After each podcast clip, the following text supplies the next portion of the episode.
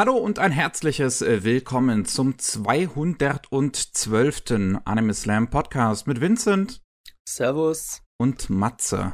Hallo.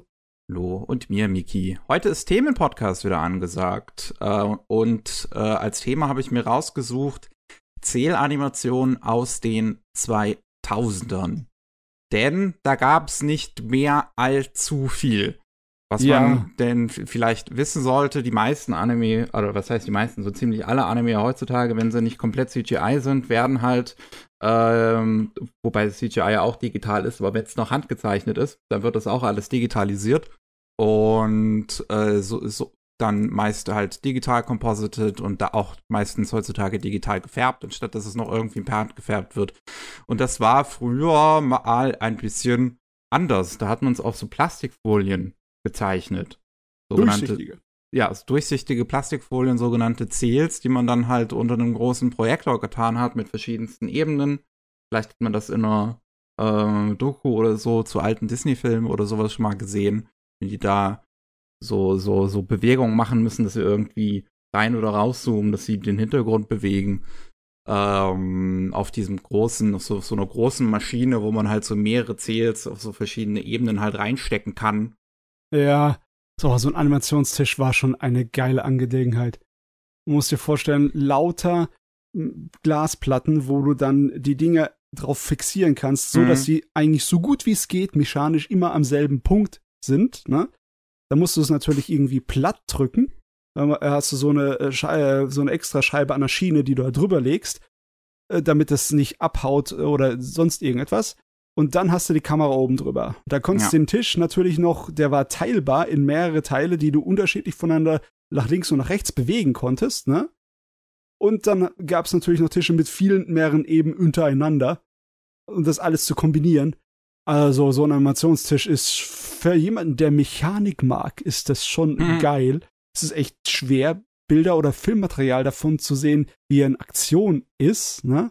Ich habe ich hab auch größtenteils nur so alles Illustrationen gesehen oder einfach nur so mal eine Aufnahme, wo man sieht, dass jemand so ein Sale da reinhängt, kurz mhm. äh, den Staub wegmacht und dann abfotografiert. Mehr sieht man auch nicht. Aber in Real Life hast du noch nie einen so gesehen, Matze, ne? So ein äh, Animations, oder? Ich habe mal einen gesehen, der ähm, außer äh, Betrieb war. Also in, okay. aber auch kein aufwendiger. Den habe ich in der Ludwigsburger Filmakademie damals gesehen. Das ist aber auch 20 Jahre her. ja. Ja, also Zählenanimation war wirklich noch mal ein ganz anderer Prozess, als es halt heute ist. Ein wesentlich auch aufwendiger, zeitintensiverer Prozess. Mhm. Ähm, also so viele Anime wie heutzutage rauskommen, wenn wir immer noch bei Zähl hängen würden, würde das wahrscheinlich das nicht so passieren. mhm. Ja, also äh, das, ja, das Zeichnen von dem Animationsmaterial an sich äh, war nicht schneller oder langsamer. Also heutzutage machen sie auch sehr viel auf Papier noch, ne? Mhm. Und das hat man da genauso gemacht. Dann der Papier direkt durch den Fotokopierer auf die Sales drauf, dann hast du schon mal all die Bleistiftzeichnungen da das ist auch im Endeffekt nicht langsamer oder schneller oder anderser, als die zu digitalisieren in die Computer rein, ne? Aber dann, dann ist der Aufwand, das anzumalen. Das kann man ja heute alles im Computer hm. machen. Aber da muss man es von Hand machen. Und ja. das, ui. Ja, wenn man es dann bestimmt einmal verkackt, dann kann die Folie weggeschmissen werden.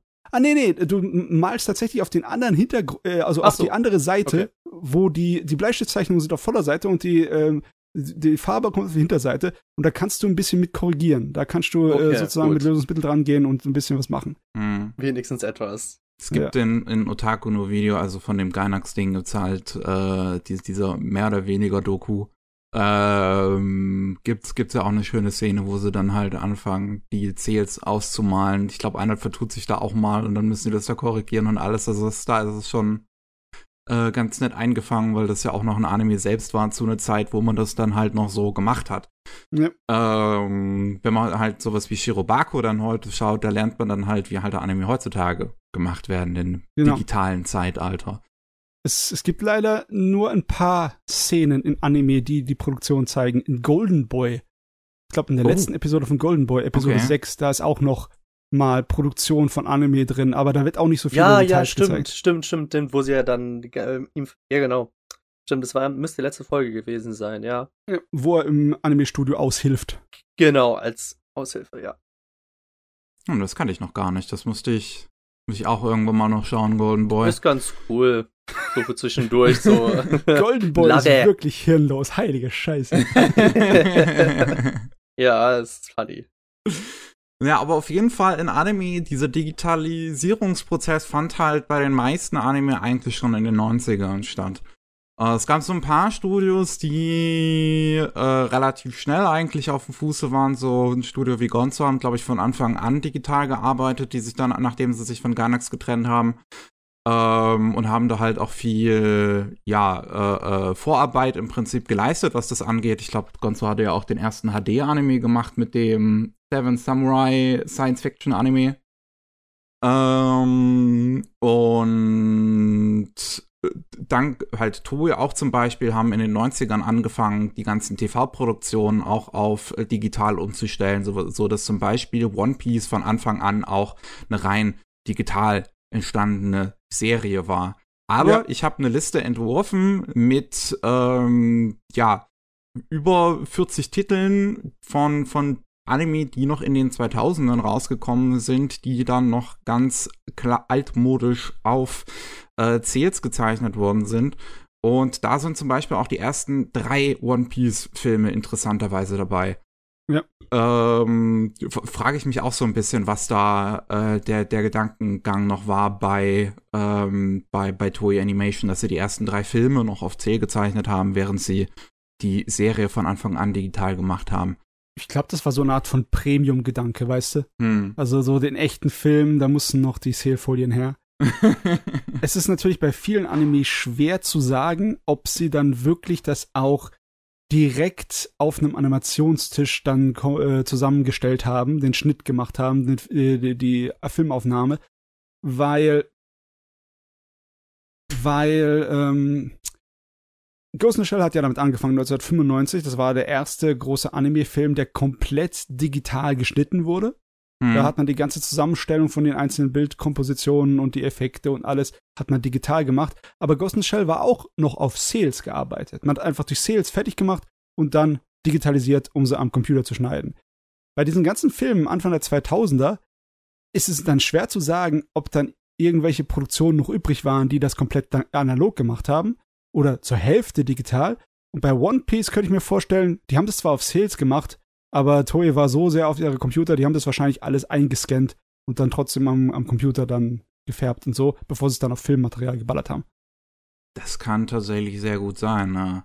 Aber ich war es so schwer, das nachzuvollziehen. Es gibt zwar Making-of-Dinge, aber hm. so ins Detail gehen die da nicht. Es gibt leider auch bei vielen Anime halt keine so großen Informationen. So diese Liste, die ich angefertigt habe, ihr könnt die auch in den, ähm, äh, äh, wenn, ihr, wenn ihr in die Beschreibung guckt, habe ich hier auch nochmal verlinkt. Da gibt's auf MyAnimeList gibt es ja mittlerweile dieses Feature, sogenannte Stacks zu machen, so Community-organisierte Listen. Und da habe ich nochmal eine gemacht, wo ich halt all diese Anime reingeworfen habe, die hier auf unserer Liste jetzt stehen, weil die sicherlich auch nicht alle einen Timestamp bekommen werden, weil wir sicherlich auch nicht über alle wirklich groß reden ja, werden. Das sind ja auch viele so, also von den ganzen können wir ja nicht ja. sehen, ja. Es wird vielleicht so ein paar geben, wo wir ins Detail gehen, oder, ähm, die, aber äh, ja, halt auch wahrscheinlich, wir haben auch wahrscheinlich nicht alle davon jetzt unbedingt alle gesehen, so. Tatsächlich, die One Piece-Filme habe ich gesehen. Ich kann mich noch erinnern, dass der erste relativ kurz war, eher so wie eine Sonderepisode und nicht. Die ersten drei sind alle so 50 Minuten lang. Sind es wirklich das ist aber auch untypisch. Das ist doch untypisch ja. für einen Film. Also äh, für mich okay. jetzt, oder? bei Dragon Ball haben sie es auch ähnlich gemacht. Viele von den Dragon Ball Filmen waren auch nur so kurze Sonderepisoden, ne? Waren nicht unbedingt, waren schon Kinofilme, einige, aber nicht so dieses zwei Stunden mega Spektakeldrama-Ding-Format. nee. Waren eher so kleine lustige Angelegenheiten. 50 Minuten können auch, auch halt gefühlt ein OVA sein, ne? So ein bisschen ja, ja. ausgeprägtere, ne? Anstatt ein Film. Aber wir sind Aber schon gut. in dem Zeitalter, wo OVAs, also der Videomarkt, nicht so stark war und das schon angefangen hat, dass es äh, Richtung Kino geht für deine Sondersachen, ne? Hm. So wie es heute ist. Wobei wir auch noch ein paar vereinzelte OVAs, die sich hierhin verirrt haben, äh, ja, auch noch mit dabei haben. Das ist ganz interessant. Äh, ich ich würde sagen, wir gehen einfach mal die, die Liste durch. Ich habe es jetzt mhm. hier alphabetisch geordnet. Und da ist dann ganz oben an der Spitze Amon, Devilman. Und ähm, das ist tatsächlich ein Alternativende zu Devilman. was auf einem, ja, was, was halt auch auf dem alternativ endenden Manga basiert, der irgendwie dann später nochmal rausgekommen ist. Ähm, das das habe ich mir auch angeschaut, das Amon-Ding. Muss halt oh, okay. nach wie vor sagen, dass ich halt Devilman leider inhaltlich wirklich verachte. Ähm, ist das so schlecht oder was? Äh, ist es, Geschmackssache, sehr stark. Äh, es, be ja. Bevor ihr, okay, gut. Bevor ihr weiter sagt, ich bin ja immer verwirrt. Ist Devilman Crybaby und Devilman das gleiche? Devilman Crybaby ist ein weiterer Take quasi zu Devilman. Okay, ja. ich also, dachte, okay, alles klar. Ja, das ist eine Erzählvariante. Also, da gibt es sehr viele Erzählvarianten. Ähm, der Original-Manga ist das, was ich eigentlich empfehlen würde, weil der ist nicht besonders lang und auf mich hat er am meisten Eindruck gemacht. Ich mag zwar auch die OVAs dazu aus Ende der 80er, Anfang der 90er, aber äh, ja, die sind zwar nur spaßig, aber sie können dem Manga halt nicht die, die das Wasser reichen. Ja, und auch diese okay. OVA, ehrlich gesagt, hier, Amon fühlt sich sehr seltsam an, ist halt auch nur so ein 45 Minuten langes Ding, ähm, was dann halt mittendrin in der Story anfängt, ähm, also eigentlich auch relativ gegen Ende dann halt anfängt, weil es halt wirklich nur noch dieses alternative Ende ähm, auffasst, wo halt wirklich die ganze Erde äh, komplett an den Arsch gefahren wird und äh, sich alle gegenseitig umbringen und alles ist halt super edgy und brutal, ein bisschen Tittenbrüste, also ein bisschen hier äh, Devil-Brüste gibt's auch und das, das, ja, es ist aber auch ehrlich gesagt nicht sonderlich gut animiert, das Ding. Es gibt, also in Ninja Slayer gab es eine Szene, wo mhm. der Ninja Slayer auf einen Bösewicht einschlägt, so ungefähr für eine Minute. Und das immer wieder die gleiche Animation ist. Das hat der Anime als Witz gemacht. Ach so, okay. In Devilman gibt es eine Szene, wo der Devilman auf Amon einschlägt für so ungefähr 40 Sekunden. Und das haben die nicht als Witz gemacht. Es ist immer wieder die gleiche Animation. du sollst das ernst nehmen in der Szene. Ah, aber da sieht man es, manchmal ist auch die, die, der Schwankungen vor der Qualität ziemlich hoch, weil ich, ich, ich, ich spring gerade durch und durch, weil er auf YouTube rumspringt, aus irgendeinem Grunde. Ich weiß nicht, warum YouTube das erlaubt, weil das ist ziemlich brutal und nicht für, für das gemeine Publikum geeignet. Aber da gibt es anscheinend auch Szenen, die gut sind. Ich sehe zum Beispiel eine Szene, wo sie an der Straße entlanglaufen und der ganze Kamerafahrt an der Straße ist handanimiert. Ja. Ja. Also, puh, ja, also da gibt's schon ein paar bessere Szenen mit drin, aber die sind in dem Armand-Ding auch ehrlich gesagt eher eine Ausnahme. Mhm. Ähm, was das Ding rettet, ist ein richtig guter Ending-Song. Der Credit-Song, der ist Banger, der ist wirklich, ja, wirklich gut. Etwas. Was, ähm, was, ist denn das für ein Ding mit richtig miesen Animes, die geile Musik haben? MD Geist hatte genau dasselbe, ne? Ja. Ah, so ein bisschen wie MD Geist kommt mir das Ding ehrlich gesagt vor. Nur noch nicht, noch nicht ganz so schlecht, aber es ist einfach nur, es ist wirklich einfach nur edgy, um edgy zu sein. Es ist. Ich, wenn, man, wenn man auch nichts mit Devilman anfangen kann, dann kann man auch diese OVA nicht gucken, weil man versteht nicht, was abgeht. Und auch da das ewig her ist, dass ich Devilman Crybaby gesehen habe, habe ich ehrlich gesagt nicht mehr so durchgeblickt. So, es fängt damit an, dass alle schon irgendwie wissen, dass Teufel existieren und sich alle gegenseitig irgendwie als Teufel beschimpfen und so die Welt ist schon halb am Durchdrehen. Äh, siehst du so auch so eine, so eine Szene, wo Mickey, also die Love Interest vom Protagonisten, nach Hause fährt. Entschuldigung, ich, nein, ja. nein, nein, nein, nein, nein, nein, alles gut. Das okay. war nur Benachrichtigung. das sieht man in der Szene, wo Mickey, also die Love Interest vom Protagonisten, nach Hause fährt und äh, da der, der Bus kommt irgendwie zu spät und dann geht einer vor und verkloppt einfach den Busfahrer, ey, du bist ja auch also einer von den Teufeln. Und danach erst kommt die Szene, wo Rio eine Videoaufnahme zeigt, wie Akira, also der Protagonist, durchdreht, sich in den Teufel verwandelt und halt andere Teufel anfängt, wirklich brutal abzuschlachten. Und dann dreht ganz Japan auf einmal völlig ab und beschimpfen sich alle wieder gegenseitig als Teufel. Also es fühlt sich auch so, als okay, würde die Reihenfolge nicht so ganz richtig in dem Film. Das hört sich sehr weird an und ja. Das es, kann man ja. schon sehr. Ja, es ist schwierig, das wenn man die anderen Sachen nicht gesehen hat. Also ich hab da jetzt auch mir gedacht, hä, okay, alles klar.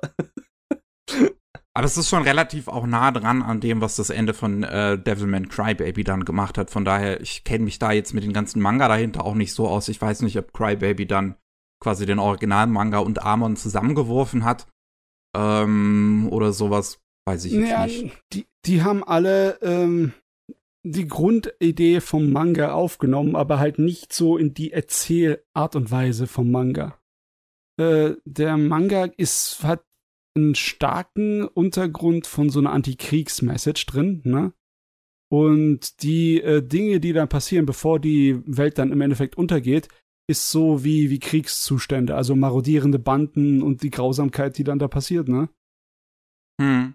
Und äh, auch im Manga ist es so, dass so von die ganze Zeit ist es so ein bisschen wie der Exorzist in der Atmosphäre, dass du Mysterium hast, ne, dass du nie genau weißt, was alles so abläuft und wie alles zusammenpasst. Und äh, der Devilman ist eigentlich mehr ein Held als irgendwie ein Monster. Aber dann im Ende ähm, wandelt sich das und äh, der einfach nur, indem du ganz leicht so den Winkel veränderst von der Art und Weise, wie du drauf guckst, ähm, entblößt du halt die, das Grausame und das äh, Abscheuliche in, in, menschlicher Natur und teuflischer Natur oder was auch immer.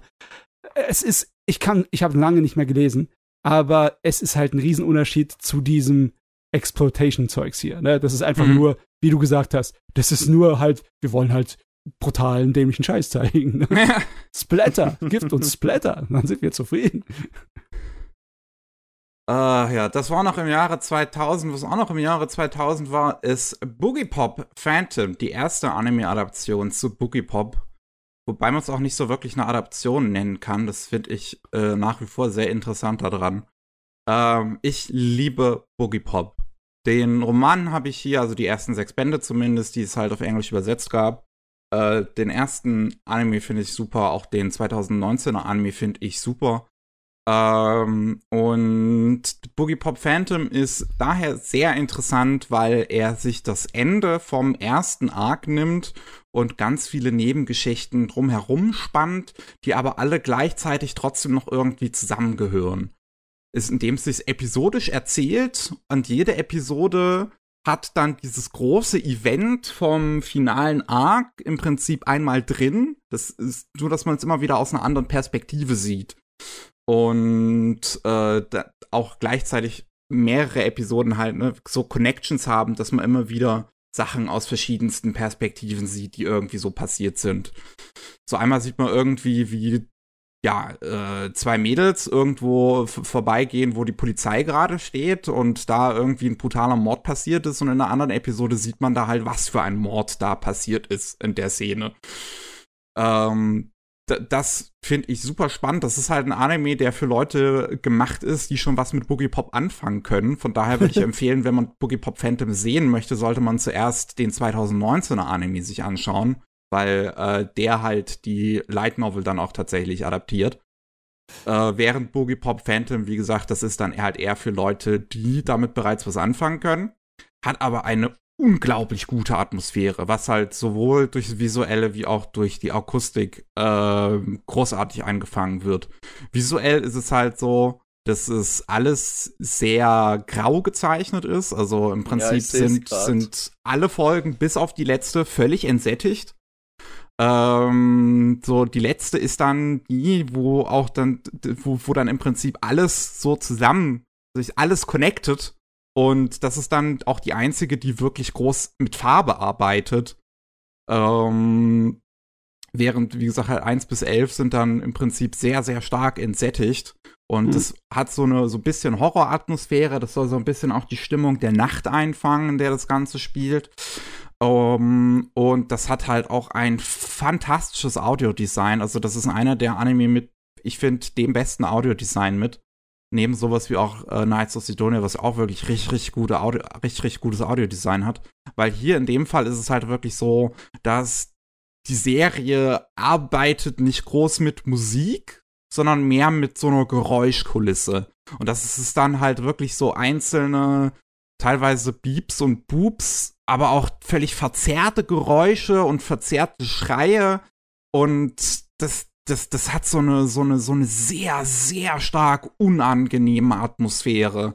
Wo, ja, also das, das, das ist kein, kein Horror wie in vielen modernen ähm, Hollywood-Filmen, die dich einfach nur versuchen, mit einem Jumpscare nach dem nächsten zu kriegen, sondern das ist so ein Anime, der sich richtig in, in die Tiefe, in, in die Dunkelheit des Menschen hineinbohrt und dir so die ganze Zeit so, so, ein, so einen kalten Schauer über den Rücken äh, gehen lässt. Hast du, hast du das japanische Original von The Ring gesehen? Ringu? Nee. Äh, doch, doch, habe ich, ja. Ja, ja. Ähm, das ist ja auch ein merklicher Unterschied zwischen dem und dann der amerikanischen Remake-Fassung, ne? Hm. Obwohl die gar nicht so weit voneinander entfernt sind, man merkt trotzdem die unterschiedlichen Stil, ne? Ja. Und ich finde es super, dass der jetzt als zweites kommt, weil da sieht man auch den argen Unterschied. Der Devilman, ne? Der sieht im Endeffekt auch noch aus wie ein altmodisch gemachter Anime.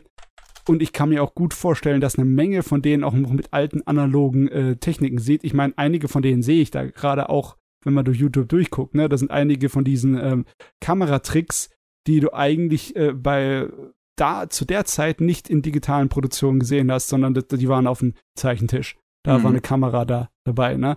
Und hier, da bin ich bei Boogie Pop bin ich mir ziemlich sicher, die haben die Aldi Sales digitalisiert. Das Boogie Pop sieht von vorn bis hinten aus eher so wie eine digital geschnittene Produktion dermaßen. Da bin ich mir eigentlich fast sicher.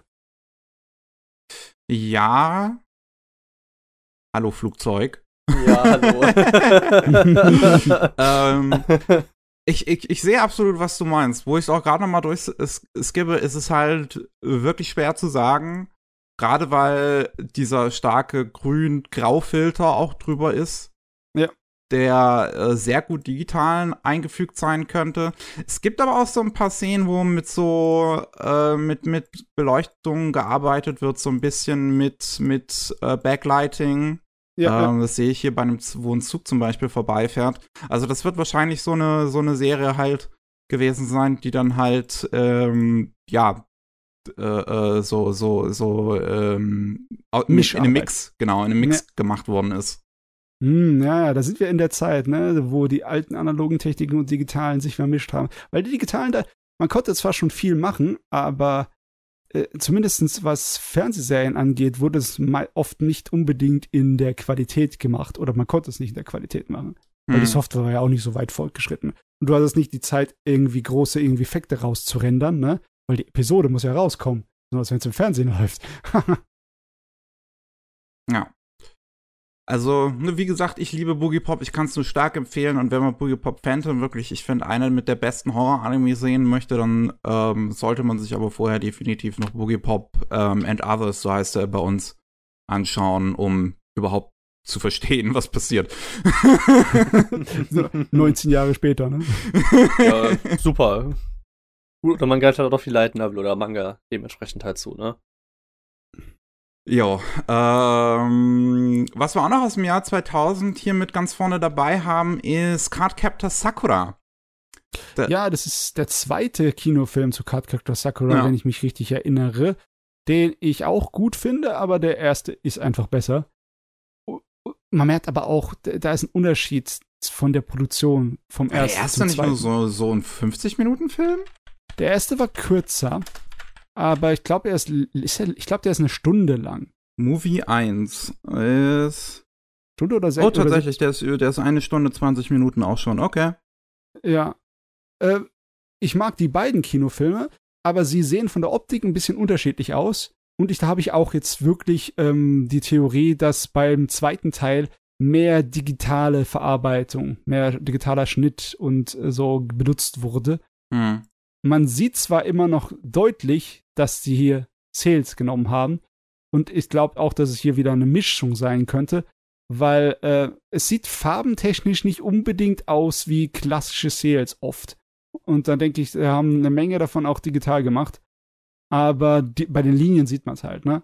Das ist halt Nein. etwas, was du besonders arg siehst. Die äh, Zeichnungen, die Bleistiftzeichnungen, die, wenn du die fotokopierst auf so eine durchsichtige Folie, dann haben die einen gewissen Effekt, die sind nicht wirklich hundertprozentig schwarz, die sind leicht durchsichtig, die sind auch nicht unbedingt total uniform, die haben so kleine ähm, Löcher drin, regelrecht, weil hm. es nicht, nicht so hundertprozentig perfekt erstens mal ähm, abgescannt werden konnte.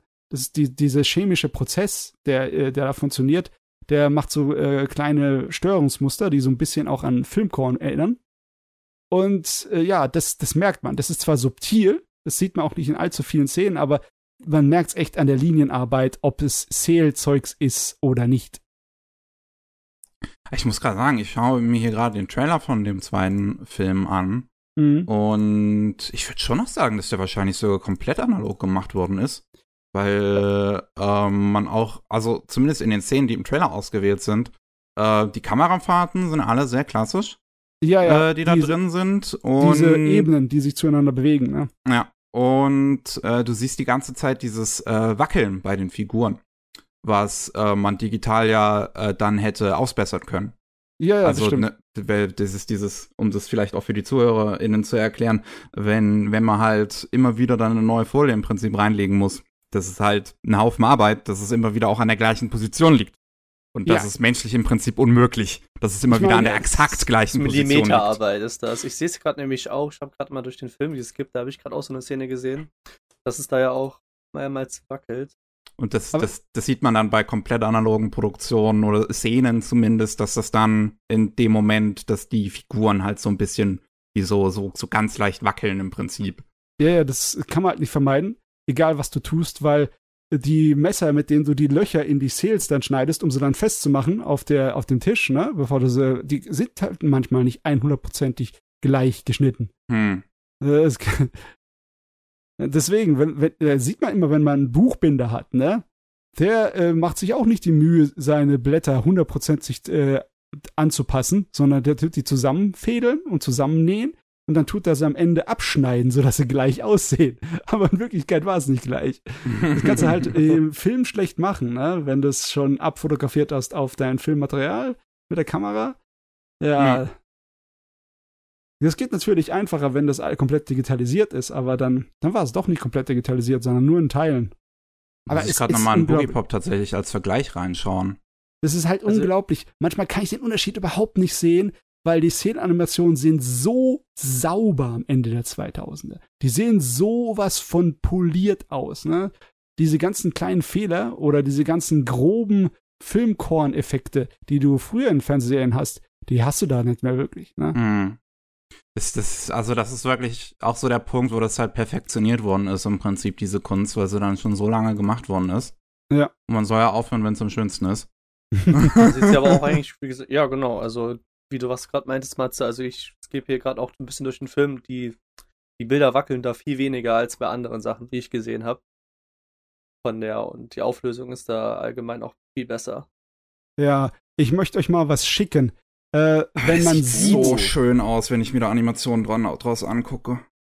Ich kann euch mal was schicken, wo man dran sieht, wenn es nicht so gut funktioniert, von Hand Sachen irgendwie zusammenzubasteln. Oh, das schickt er uns. Und zwar, das ist von oh, der alten okay. Jojo äh, OVA ist das. Mhm. Und nach ein paar Sekunden sieht er es, dann ah, ja. ja. die Figuren heben sich vom Hintergrund ab und sind einfach nicht hundertprozentig raus äh, sauber ausgeschnitten, weil es halt alles von Hand gemacht wurde. Ne? Die mhm. Farben und so, die Schattierungen passen nicht so genau weil wenn du es halt nicht am Computer so zusammensetzen kannst, die Dinger, die einzelnen Elemente und es ausschneiden musst von Hand, sozusagen äh, aus dem Filmmaterial oder bei so einem analogen äh, äh Filmbearbeitergerät, ne, so einem Transfermaschinengerät, dann äh, sieht man das manchmal halt deutlich. Ja. Das ist jetzt ein, ein bisschen ein Extrembeispiel. Also die restliche Produktion sieht nicht so aus, die sieht richtig gut aus, aber da kann man es richtig heftig sehen, ne? Oh ja, das ja, ist klar, das ist krass, oha.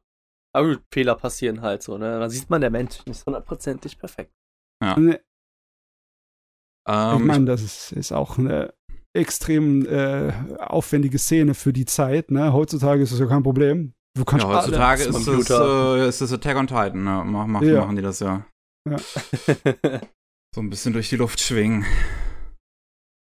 Ich weiß gar nicht, ob das jemand überhaupt von uns gesehen hat. Ich habe es auf jeden Fall nicht geschafft. Carried by the Wind haben wir auch noch auf dieser Liste ja. drin. Ist auch noch Anfang der 2000er rausgekommen. Ist jetzt ich schon die dritte Madhouse-Serie mittlerweile, die wir hier drin haben, weil das tatsächlich eines der Studios ist, die noch am längsten mit äh, auf analog geblieben sind. Das ist eine Serie, die ist ein ganz klassischer Samurai, so ein richtiger Eastern, ne? Über eine weibliche Samurai, die durch die Gegend zieht und einfach, ja, ähm, die ganze Zeit bankrott ist, pleite und äh, immer wieder irgendwelche Gangster und Yakuza zur Strecke bringt. So eine typische klassische Heldengeschichte. Und sie ist sehr, sehr belanglos, aber hm. sie hat so eine tolle Atmosphäre und ist spaßig und die äh, Action-Sequenzen sind cool animiert. Oh, okay. Und ja, ja, das ist eine coole Serie. Carried by the Wind. Ist ein kleines bisschen Nische, aber ja. ich, ja, kannte jetzt, ich, ich, ich, kannte die halt davor auch tatsächlich noch nicht, aber ähm, ich kenne ja auch nicht alle Anime. Nein, Gott sei Dank. Gott sei Dank ja. Auch wenn es mein Ziel ist. ja, alle Animes gucken. Das ist dein Ziel. Also alphabetisch. Ich, äh, ich weiß gar nicht, es kann sein, dass ich sie irgendwann mal im äh, Anime Slime Podcast erwähnt habe, vor vielen Meins? Jahren. Hm. Urgestein. Das kann natürlich sein. Auf Scheint jeden Fall. Original gewesen zu sein, oder? Ja, ja, das ist, ja. ein, soviel ich weiß, ein eigenständiges Gerät.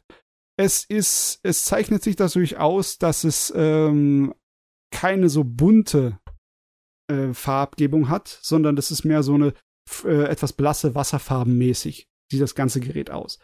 Und es ist auch komplett blutlos. Das heißt, alle Kampfszenen, egal wie oh. viele Leute per Schwert zu Boden gestreckt werden, äh, da fließt kein einziger Tropfen Blut.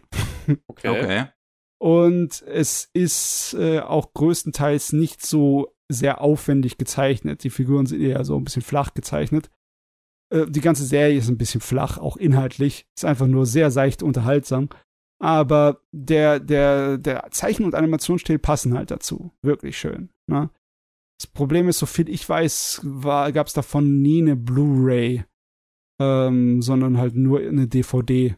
Deswegen, ähm, klar, es ist mhm. noch Sale-Animation, aber du siehst so den Unterschied nicht wirklich groß. Du siehst noch ein bisschen, aber ähm, besonders weil es halt ein 2000er Gerät ist, da ist es äh, kaum noch was da, was so was schade, ja, besser wäre oder schlechter wäre als andere Sachen. Es ist einfach nur, wahrscheinlich auch, weil es eine Fernsehserie ist. Es ist nicht so die, die Megaproduktion. Ne? Hm. Was eine Megaproduktion aber gewesen, das ist Cowboy Bebop. Knockin' oh, ja. on Heaven's Door 2001 im September. Eine, ja, ein, ein Film mittendrin im Universum von Cowboy Bebop. Die Serie selbst ist ja eigentlich abgeschlossen. Mhm. Aber man kann dieses Universum natürlich nehmen, um noch einen Film zu erzählen, der irgendwo da mittendrin spielt. Bei der Serie muss es dann relativ gegen Ende sein, weil alle Figuren schon dabei sind im Film. Ähm, der ist dann von Bones animiert worden tatsächlich, statt wie die Serie von Sunrise. Und ich habe den jetzt die Tage, beziehungsweise zu dem Zeitpunkt, wo wir aufnehmen, gestern das erste Mal gesehen auch. Ähm, ich wollte den bisher nicht wirklich sehen, weil die deutsche Synchronisation leider einen kompletten Recast gemacht hat beim Film und alle Stimmen oh, ausgetauscht worden sind. Das wusste ja, ich gar nicht. scheiße. Ich ja. habe nur die japanische und englische von dem Film bisher gesehen gehabt. Das, ich wusste die deutsche gar nicht. Hm. Ja, die deutsche von der Serie ist eigentlich ziemlich gut, finde ich. Ähm, und finde es dementsprechend auch sehr schade, dass es halt komplett ausgetauscht worden ist beim Film. Ich habe es jetzt aber halt die Tage mal in Vorbereitung auf diesen Podcast mir angeschaut. Ich habe es mal auf Englisch geschaut, weil die Synchro ja auch sehr gut sein soll. Und die finde ich wirklich spitze. Hm. Ähm, also gerade Spike und Faye finde ich super im Englischen. Äh, Jet ist ein bisschen nicht ganz so 100%, aber ansonsten ist die, der, der, der englische Voicecast wirklich großartig. Und auch der Film sieht bombastisch aus. Meine Fresse, haben die da Gas gegeben. Es ist, es ist nicht normal, wie gut der aussieht. Also der hat zum einen wirklich wunderschöne Hintergründe. Spielt ja alles komplett in so einer groß Stadt so ein bisschen Viertel, also so, so ein Viertel so ein bisschen inspiriert, so wie, ähm, wie, wie, wie heißt, wie heißt das eine Viertel in New York? Ich kenne die Viertel nicht auswendig. Ähm, auf jeden Fall so ein bisschen, nicht ganz Innenstadt New York, so, so ein bisschen. Äh, Sorry. egal. Ich weiß nicht, was du meinst.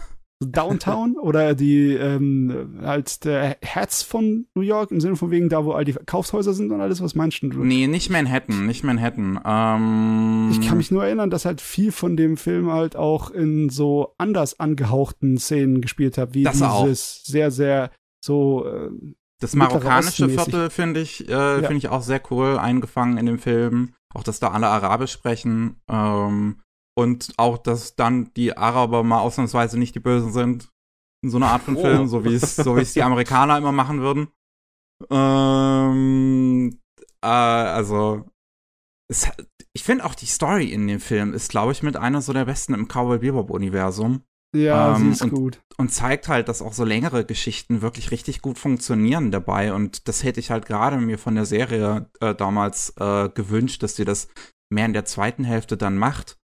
Ähm, aber ja, diese, diese Geschichte rund um einen, ja, Terroristen, der ehemaliger Soldat war, der im Prinzip zurückgelassen worden ist äh, bei seiner letzten Mission und sich da jetzt an der Menschheit rächen will und völlig eiskalt ist dabei, so eine neue Biowaffe benutzt, die noch keiner wirklich entdecken kann, äh, aber unfassbar gefährlich ist und, und charakterlich aber auch irgendwo eine große Ähnlichkeit zu Spike im Prinzip etabliert wird, weil beide ähm, ja keinen großen Wert in ihrem eigenen Leben sehen. Ja, und beide ja durch schicksalhafte Begegnungen mit Vicious so geworden sind in vielem Hinsicht. Ja. ja, also die, das Ding passt sehr gut ins Universum rein und es ist sowas von ein Flex. Meine Güte, auf allen Ebenen. Die Intro-Sequenz ist so ein Flex von wegen, wir können realistisch Leute zeichnen, ne? Wir brauchen kein Rotoscoping. Ja, allgemein, ich, allgemein, ich finde das, das, das, die Opening-Szene mit den Credits finde ich so geil, weil das erinnert so stark an so eine 90er Crime-Drama. Ja. Äh, das ist, das finde ich cool. Und die, Me die Mecha-Action-Sequenzen da drin sind auch äh, so, das ist ein Genuss. Oh, ja, die Flugszenen, ey, boah, sind die gut animiert. Heilige Scheiße. Also es ist es wirklich ist, mit so das Highlight vom Film. Es ist eigentlich eine, ein verdammtes äh, ja, es ist ein Verbrechen, dass wir nicht mehr solche ähm, Science-Fiction-Flugs-Action haben von Watanabe, mhm. ne? Weil wir haben Makros Plus und das hier. Das ist zwar so ziemlich das allerhöchsten vom Feinsten, ne? Aber wir könnten gerne mehr davon haben. ja.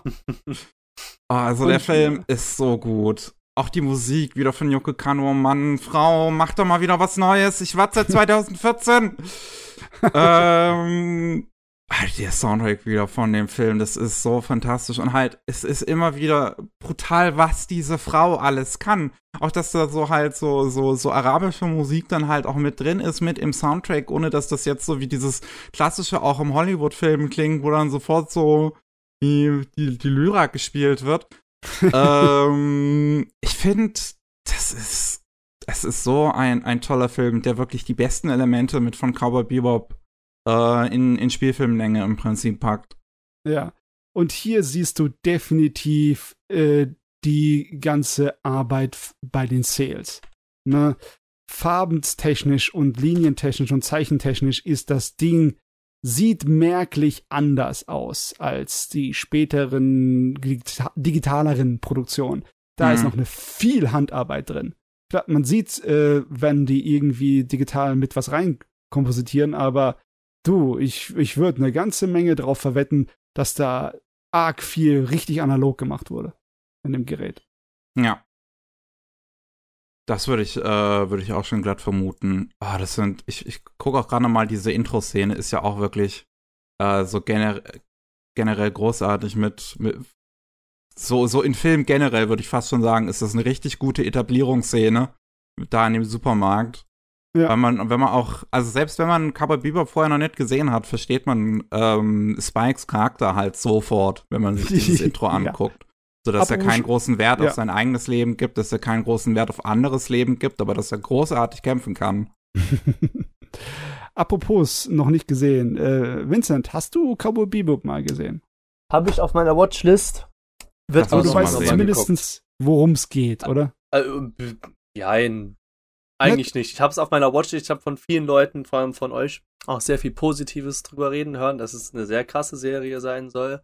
Nur die Live-Action-Adaption soll leider nicht so gut sein. oh, Netflix. Backe, die ist ein Weil sie leider, ja, Also, sie, ich weiß ja nicht, sie ist ja okay, aber leider wurde es auch dann noch zu teuer für eine zweite Staffel. So habe ich es ja noch irgendwie mitbekommen bei Cowboy nee, nee, Live-Action. Ähm, das Ding äh, war auch nicht besonders beliebt. Das ja, hat okay, kein, okay, okay. keinen guten Eindruck gemacht, weil es halt auch nicht gut war. Ja, okay, gut. Aber ich ist, wie gesagt, auf meiner Watchlist, wird auch geguckt. Ja. Weil das wurde mir auch von vielen Leuten empfohlen. Es ist im großen Teils, es sind halt äh, Kopfgeldjäger im Weltall, ne? Ja, Space Cowboys. mit Kung ja. Fu und äh, Hongkong-mäßiger Baller-Action mit den Kanonen, ne? Und solches Zeugs. Ja, das klingt ja eigentlich ganz nice. Ich müsste eigentlich auch ein Sale haben von Cowboy Bebop, genau. Da ist es, warte mal, ich werde es euch kurz hochladen, uh. damit ihr könnt ihr mal sehen, das ist, äh, ich habe davon keine in wirklich guter Qualität. Das ist, glaube ich, die beste Qualität, die ich gefunden habe, aber könnte besser sein. Aber da kann man auch sehen, wie die äh, Linien aussehen, die fotokopierten, hm, ja, wie sie durchsichtig weiß. sind und wie sie, äh, wie wenn man drüber malt von der Rückseite, dass die, die Farben durchscheinen sowas nachzumachen mit äh, Computer wäre definitiv möglich, aber der Aufwand wäre so groß. Pff, nee. Also, Deswegen. Ich muss sagen, da die Linien von dem ja. Bild sind deutlich viel feiner gemacht, als äh, was du vorne uns reingeschickt hast. Also ja, aus meinem Empfinden. Vorne war irgendwie eine Fernsehserie aus Anfang der 90er und hier, das okay. ist natürlich Ende der 90er von einem richtig guten Produktionsteam. Die, äh, ja, da wurde schon viel feiner gearbeitet. Ja, ne? das sieht wirklich, also da sieht man auch kaum irgendwelche Hilfslinien. Ja. So auf den ersten Blick. Das sieht schon sehr, sehr detailliert krass aus, ja. Ja. Und deswegen, man, man sieht halt das Feine dann hm. bei Cowboy Ja, auf jeden ja. Fall. Sieht man auch im Film. Sehr gut dann. Gut, den Film kann man sich ja auch angucken. Aber ja.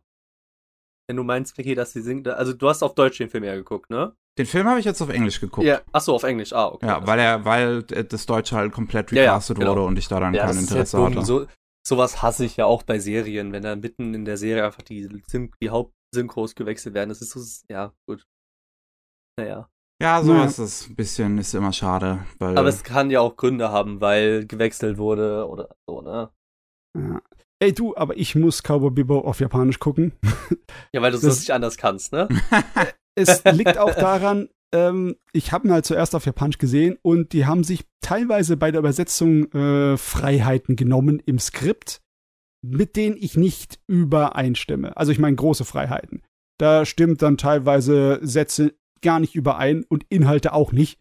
Dann denkst du, darüber hat er im Japanischen aber überhaupt nicht geschwatzt, was du da gerade redest. Hast du dir das alles irgendwie aus den Fingern gesaugt? und das ist für mich ein No-Go. Ja, Deswegen. okay, das ist dann auch ein bisschen blöd. Ja, kann ich dann verstehen, dass du dann eher zum Japanischen tendierst. Ich meine, es gibt Ausnahmen. Es gibt dann äh, so Umdeutungen, die super spaßig sind, wie zum Beispiel von Flint Hammerhead, wenn du von der Serie schon mal gehört hast. Ja. Die hat eine legendäre deutsche Synchro, die einfach, ich weiß nicht, was, was die da getan haben, um so ein eine Kreativität zu bekommen. es ist ein Shitpost, bevor es das Internet wirklich gab. Ja. äh, was auch äh, ein großer Shitpost auf mehrerlei Ebenen ist, könnte man fast schon sagen, ist Shinchan. Yeah! Äh, da habe ich vieles, viele kleine Clips drüber gesehen, also es ist schon sehr funny, der kleine Kerl. Oh ja, Shinchan. Ähm, die Serie ist schon Anfang der 90er gestartet und ja. ist dann noch bis 2002, ich glaube bis im Mai 2002 auf Zähls gezeichnet worden.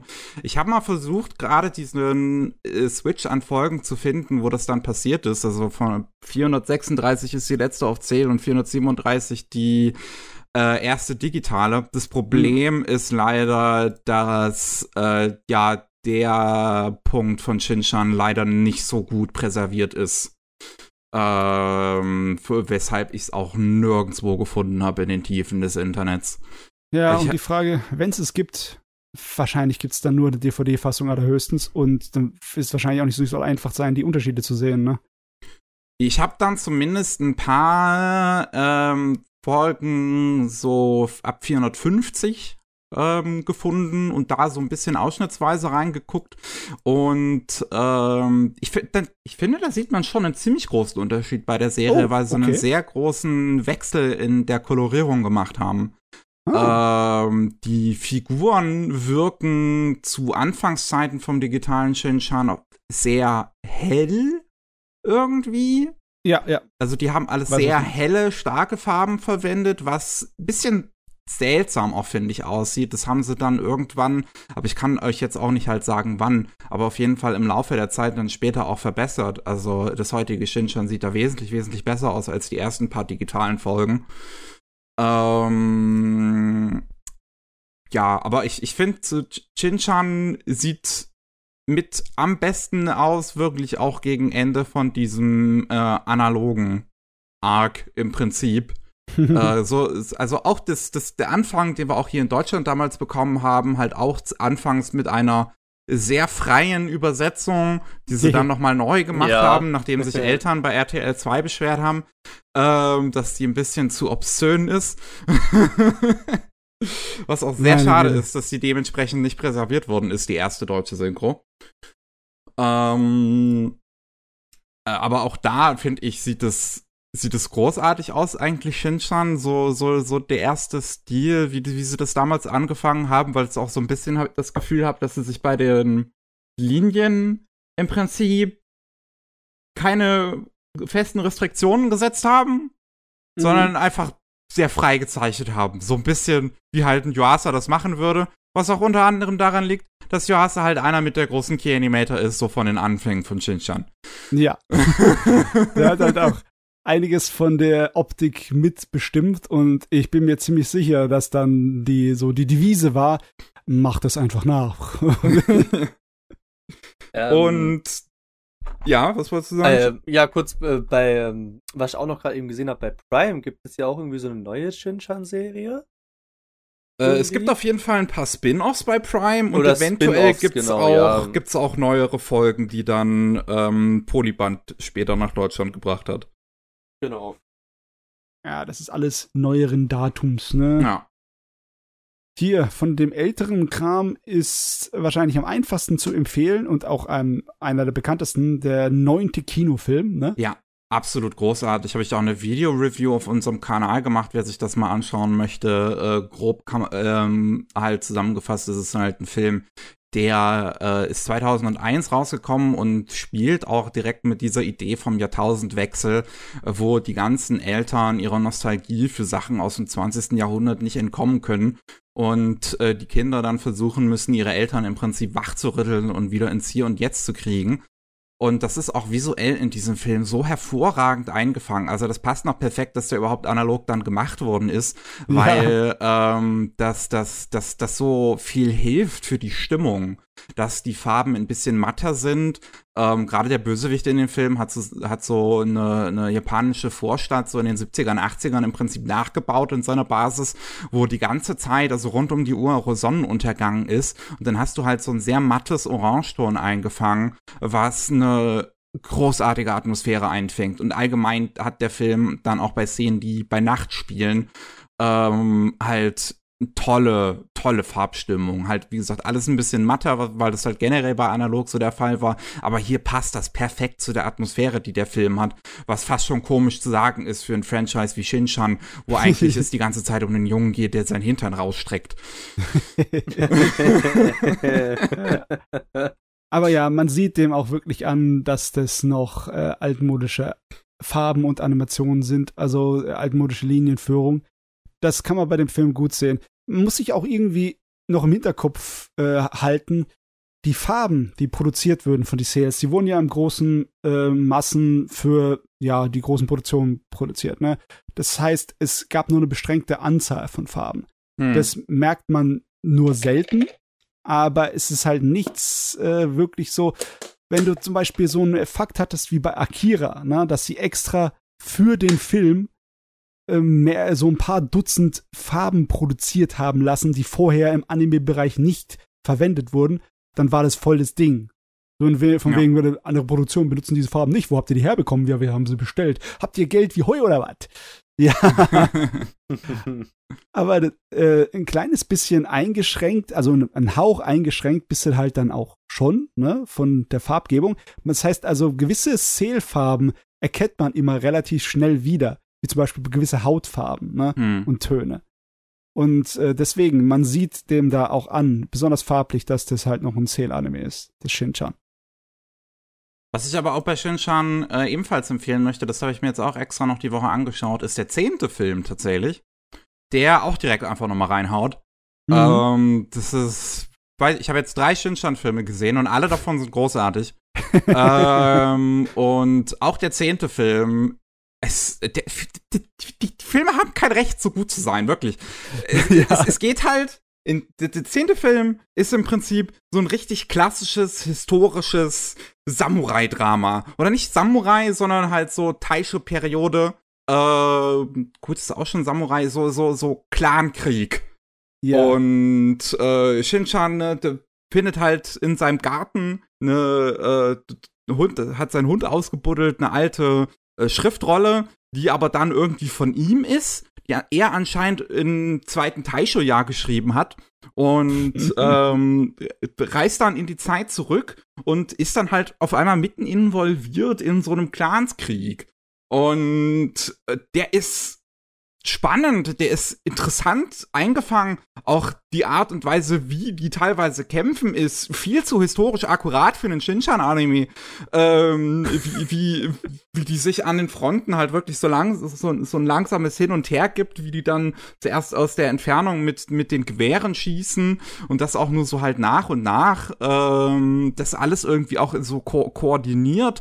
Dann rennen die nach vorne mit ihren Bambusschildern oder was auch immer das ist und greifen dann nach den Speeren und versuchen sich irgendwie gegenseitig zurückzudrängen.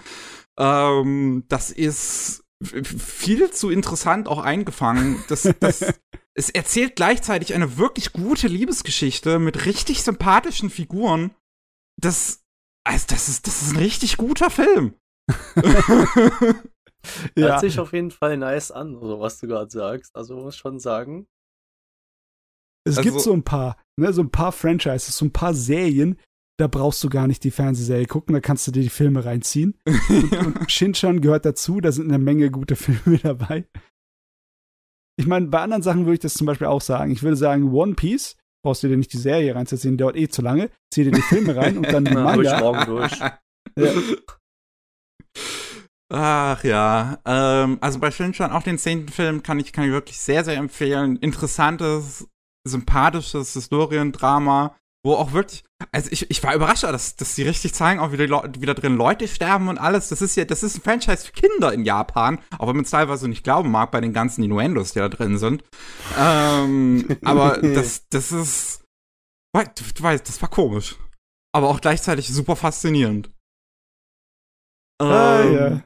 Geile Sache. Vor allem, weil der richtig schön auch ist, der Film. Da sind so schöne Hintergründe drin. Also so richtig schöne Naturbilder irgendwie in Wäldern, die fast schon so was richtig Ghibli-eskes haben. Ghibli war an dem Zeitpunkt schon digital. 2001 mit Spirited Away. Bei der zweite ja. digitale Ghibli-Film nach 1999 hier die Yamadas. Mm, yep, yep, yep, yep. ah, da, da merkt man auch den Unterschied, ne? Auch wenn der Hintergrundzeichner noch derselbe ist, die Zeiten, wo die komplett analog den Film zu schnitten haben, ne? Da sehen die Hintergründe anders aus, weil sie halt direkt aufs Filmmaterial geballert wurden. Ne? Mhm. Direkt auf die 35mm Kamera zum Ablichten. Und auch und beim Shinshan-Film, gerade die ich gesehen habe, bin ich mir sehr sicher, dass es tatsächlich auch noch alles analog gemacht ist und äh, nicht ja, irgendwie digitalisiert. Die Chancen sind sehr groß, besonders wenn es riesige Fernsehserien sind für Kinder, die so einen langen Rattenschwanz in sich herziehen, weil sie schon Ewigkeiten existieren.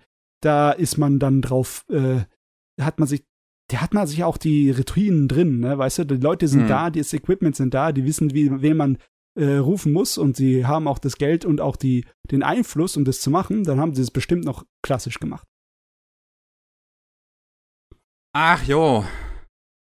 Äh, als das nächste Riesenfranchise, was hier auf unserer Liste steht, ist Detective Conan. Ja, yes. im Endeffekt äh, fällt es genau in dieselbe Ecke wie Shin-Chan als ein so, super ein riesengroßes Monster. Ja. Ob, hat ja ein bisschen später angefangen, aber ja. Ja, wie gesagt, also ich habe mir die Filme, alle drei Filme angeguckt. Das wären jetzt hier auf unserer Liste halt Film 4 bis 6, genau, also der Killer in ihren 6. Augen, Countdown zum Himmel und das Phantom der Baker Street. Und ich muss wirklich sagen, das Phantom der Baker Street, der Anfang, dachte ich mir so, okay, gut, vielleicht irgendwie ein Fall in London oder so. Weil die am Anfang halt sehr viel Englisch geredet haben und so. Da dachte ich mir so, okay, gut, alles klar, sehr untypisch eigentlich für einen Detektiv Conan-Film so. Und äh, dann wurden die halt, die ganzen Kinder halt auch eingeladen zu so einem Event. Äh, und es hat mir richtig krasses SAO-Flashbacks gegeben. Okay. Weil äh, die Kinder in so ein Event eingeladen, die mussten so in Kapseln gehen und dann wurden sie in die äh, in das Spiel hineingezogen. Und oh, die werden in und, ein Videospiel reingezogen. Ja, genau, ja, genau, so. Und das müssen die dann spielen. Und davon gibt's verschiedene Welten von diesen Aha. Videos. Von, und da müssen sie die halt schaffen.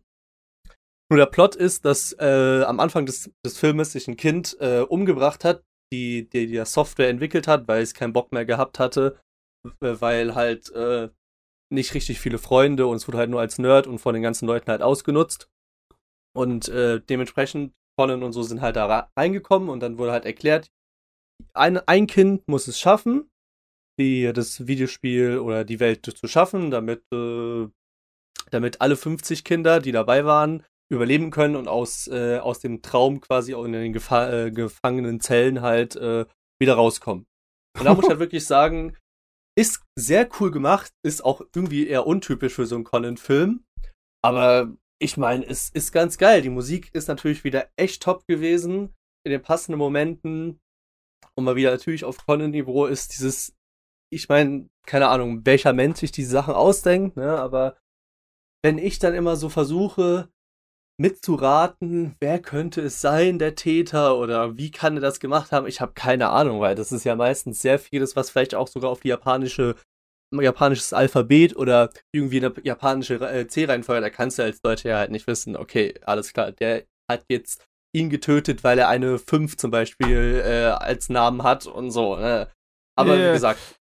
Ähm, aber du, das, der Titel sagt ja auch schon, dass das was mit Sherlock Holmes zu tun hat. Genau. Ist es, ja. ist es dann nicht diesmal einfacher gewesen? Weil halt Sherlock Holmes ist ein bisschen eher äh, bekannt in seinem Star.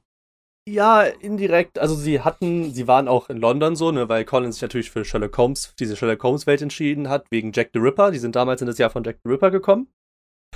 Und äh, nur das Ding ist, diese, der, der Junge, der das alles programmiert hat, ist halt so eine KI gewesen, der äh, jedes Jahr bekommt die KI fünf Menschenjahre äh, Gedächtnis mehr. Also das hat viel mehr an Reife entwickelt, diese KI. Und ist halt dementsprechend richtig schlau. Was da also mehrere Wissenschaftler ein Jahr lang machen, hat das fünfmal so viel erreicht, diese KI. Und dann halt dementsprechend Sherlock Holmes kommt auch einmal vor, was ich eigentlich ganz witzig fand. Und ja, müssen halt Conan und die, die Detective Boys und so andere äh, Kinder halt Jack the Ripper jagen. okay. Was ist, ist echt, ist eigentlich echt cool gemacht, wirklich. Und ich muss sagen, das ist jetzt absolut mein Lieblingsfilm von Conan, erstmal von den ersten sechs, die ich jetzt gesehen habe. Ui, okay, wegen, nice, nice. Wegen dem Prinzip, welcher Film mir aber nicht so gut gefallen hat, ist der vierte, der äh, Killer in den Augen. Ist auch okay, aber es ist dann halt so, ja, am Anfang dran und Mori und so wurden halt eingeladen in so ein, ähm, von so einem Polizeitreffen. Und äh, es gibt so einen Killer, der momentan irgendwelche Polizisten umbringt. Und äh, Ran geht halt auf die Toilette mit äh, Sato, das ist eine Kommissarin, die auch später im Verlauf, ich glaube sogar in den ersten 200 Folgen auch vorkommt. Äh, die dann halt auch äh, vom Killer attackiert wird, dran bekommt, äh, sieht die Killer und bekommt, jetzt müsst ihr mir gerade helfen, posttraumatisches Erlebnis, so heißt es ja, doch, oder? Schock. Ja. ja. Genau. Bekommt es dann und vergisst dann halt alles. Das fand ich dann mehr so, ja, okay, es ist dann halt so, Conan muss dann versuchen, die, das Gedächtnis von Ran wieder zu herzubekommen und so.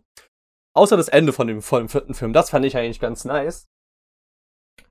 Und äh, ein kleiner Fun Fact: in, Es gibt nämlich zwei Charaktere in Detective Conan, die es nur in den Anime geschafft haben und zwar nicht in den Manga.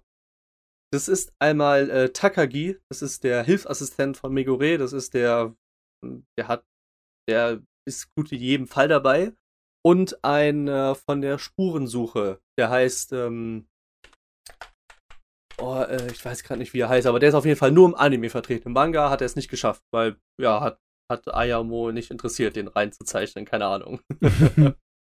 Jetzt sag mal, von der Technik her, ne, das sind ja klassisch mit Sales gemachte Geräte. Aber genau. besonders der eine mit der, wo sie halt ins Videospiel reingesogen wird. Wird da viel mit äh, Computer gearbeitet? Sieht man da irgendwas Offensichtliches in den Geräten? Also, mir ist es, ich, ich weiß ja auch nicht, ob ich die Blu-ray-DVD-Fassung, ich hatte es halt nur digital gehabt, ob ich die, ob sie bei der Blu-ray-Fassung da vielleicht noch ein bisschen mehr nachgearbeitet haben, dass man es nicht so krass gesehen hat. Okay. Ja. Weil beim fünften Film ist es mir, also beim äh, Countdown zum Himmel, ist es mir so extrem aufgefallen, vor allem, wo sie in der einen Aufzugsszene nach oben gefahren sind, dass wirklich die, äh, so wie beim, beim Jojo-Beispiel vorhin, dass man da wirklich manchmal echt gesehen hat, dass die Charaktere sich nicht so sauber ab ausgeschnitten sind und äh, viel mehr vom, äh, vom, vom, äh, vom Background entfernt sind. Haben viel und richtig äh, blasse schwarze Schatten hatten sie da extrem drum. Ach so, um als würden sie Film. wirklich so drüber schweben fast schon. Ne? Genau. Das war im ja. fünften Film sehr oft vertreten, in Anne, im vierten Film nicht so und im sechsten Film ging es so. Da haben sie sich aber, glaube ich, auch die, die Blu-ray-Fassung genommen.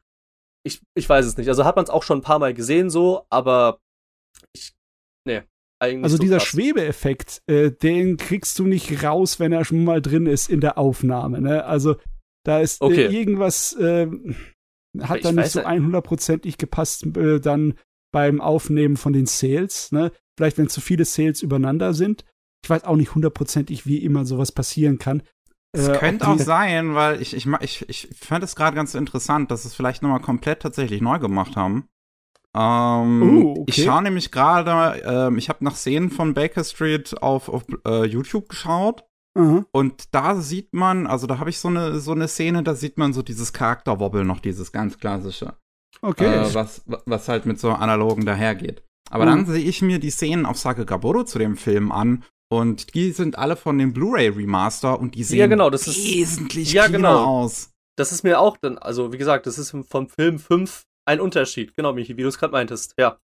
Es ist oh, viel cleaner und alles viel schärfer. Ich aber so, so ein Mastering ist nicht so einfach, besonders wenn du solche Effekte äh, beheben willst, dann müsstest du ja nochmal die Original Sales einscannen, also digitalisieren und dann bearbeiten. Das ist halt mein Gedanke, dass wir das vielleicht für die eine oder andere Szene tatsächlich gemacht haben. Das kannst du machen und generell werden die ja auch aufgehoben, die Sales, aber ähm, ich meine, Detektiv Conan ist auch so ein Riesen-Franchise, wo sich diese Arbeit vielleicht sogar lohnen würde. Ja, das ja. ist auf jeden Fall aufwendig, meine Fresse. Besonders, du musst einfach nur äh, die Daumen drücken, dass die Farbe von den Sales nicht schon alt und trocken geworden wird und anfängt abzublättern von den verdammten Dingern. Was passieren kann, ne?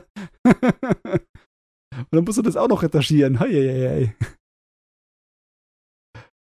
Aber ja, ja, cool, coole Sache. Nee, wusste ich auch nicht, dass im Endeffekt äh, Conan schon dieselbe Idee wie äh, Sword Art Online so Ja, genau, Jahre das dachte ich mir dann auch. Hat. Genau, sie haben einfach Sword Art, das, deswegen ist Sword Art Online entstanden. Ganz einfach. Wir wissen es. genau deswegen. Conan von ist Conan schuld. geklaut. Genau, Conan ist schuld.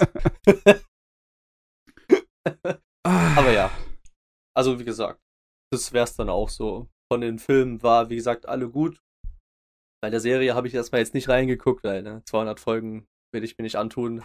Aber bis Folge 283 ist genau. es noch analog geblieben. Interessanterweise gab es ein Opening vorher, was schon mal digital gemacht worden ist, aber ich weiß jetzt nicht mehr welches.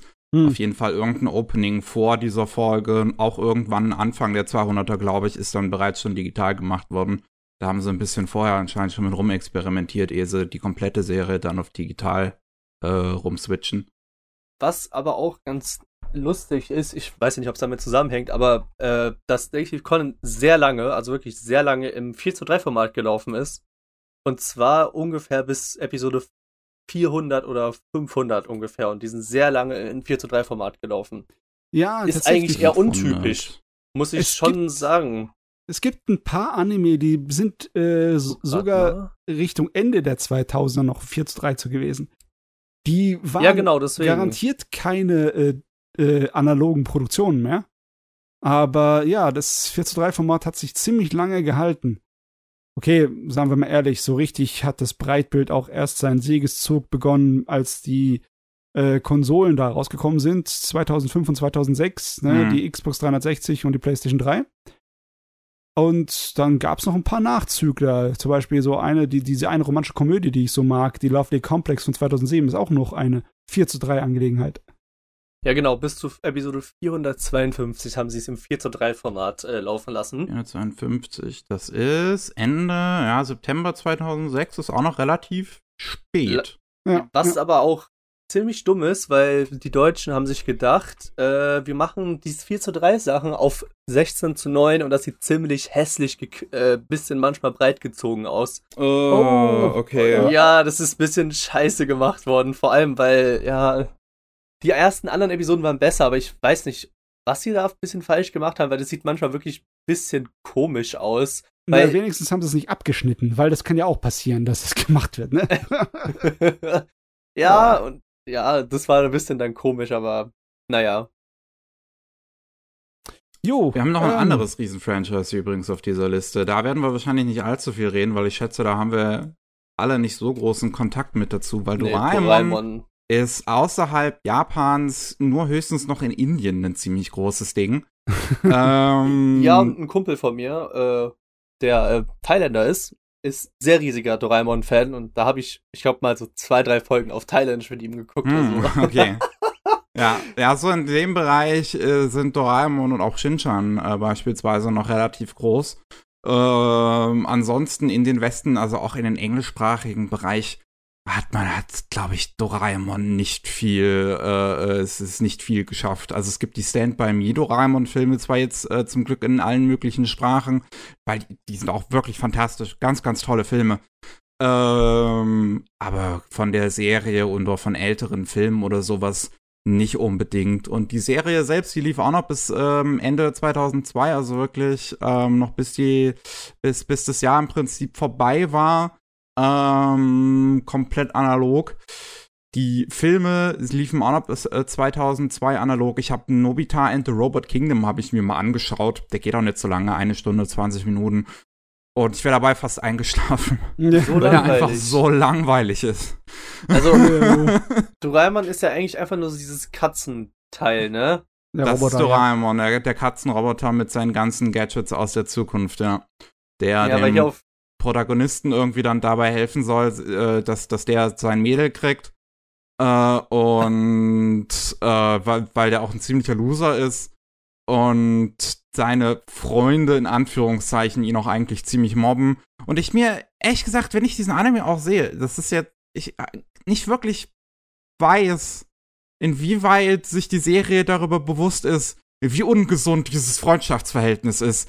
Weil diese Figuren so unsympathisch sind, aber sie halt das ganze Abenteuer dabei sind und das auch nie irgendwie thematisiert wird, dass die so unsympathisch sind.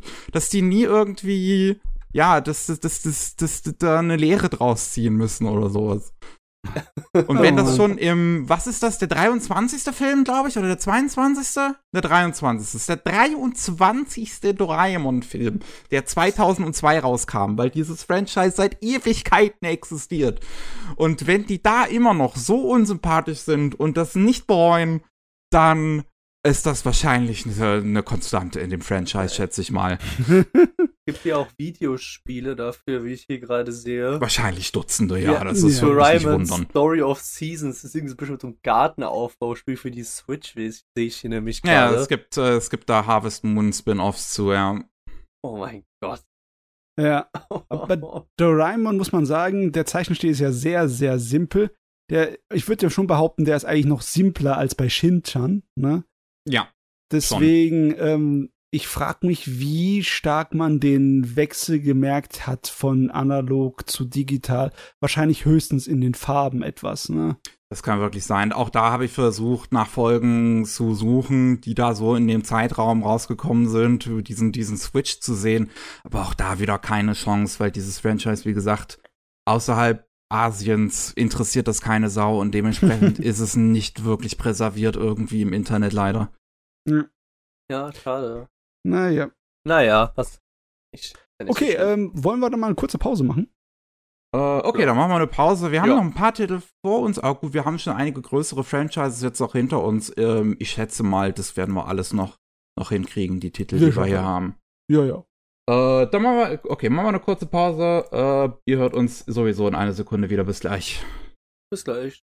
Dann willkommen zurück zum äh, 212. Anime Slam Podcast. Das ist das mittlerweile auch hier äh, mit, mit, mit Themen-Podcast ja, ja. rund um Zählanimationen aus den 2000ern.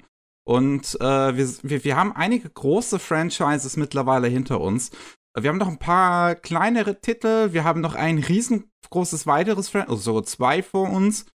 Äh, bevor wir dazu kommen, haben wir Escaflowne aus 2000. Es ein Film zu Escaflowne, ja. der TV-Serie. Eine TV-Serie, die ich, ja, ich bin mir ziemlich sicher ein äh, komplett eigenständiges Werk ist, ein Originalwerk. Ne? Ja, von Kein, äh, Kawamori. Ja, die wollten da was typisch Mecha-mäßiges machen, halt mit Fan im Fantasy-Universum. Dasselbe hat der Gundam-Schöpfer, äh, der Tomino, schon vorgemacht. Da gab es mal eine Serie in den 80ern namens Dunbine. Das war im Endeffekt sich ziemlich ähnlich. Aber auf jeden Fall, du hast hier riesige große Mechas, die wirklich aussehen wie Ritterrüstungen. Also es sind nicht nur Andeutungen an Ritterrüstungen, es sind Ritterrüstungen. Und ja, es ist eine ganz coole Serie. Auch wenn sie sich äh, im Endeffekt genauso guckt wie die Gundam-Serie, ist einfach nur eine Kriegsshow. Der Film ist ein Remake, glaube ich, irgendwie, oder ein Reimagining, eine andere Version ja, von Bones übrigens, ihr erster Anime dann. Es ist ein merklich anderes Gerät von Design und von Stimmung und von Story. Es ist aber im Endeffekt eine Kurzfassung, eine, eine sehr andere Kurzfassung von der Story der Serie. Es ist wirklich okay. schon, die Charaktere sind anders, was passiert ist saumäßig anders. Es ist ein lustiges Projekt. Es ist teilweise sehr anstrengend zu gucken und teilweise auch sehr beeindruckend. Es sieht auch optisch ganz anders aus als die Serie.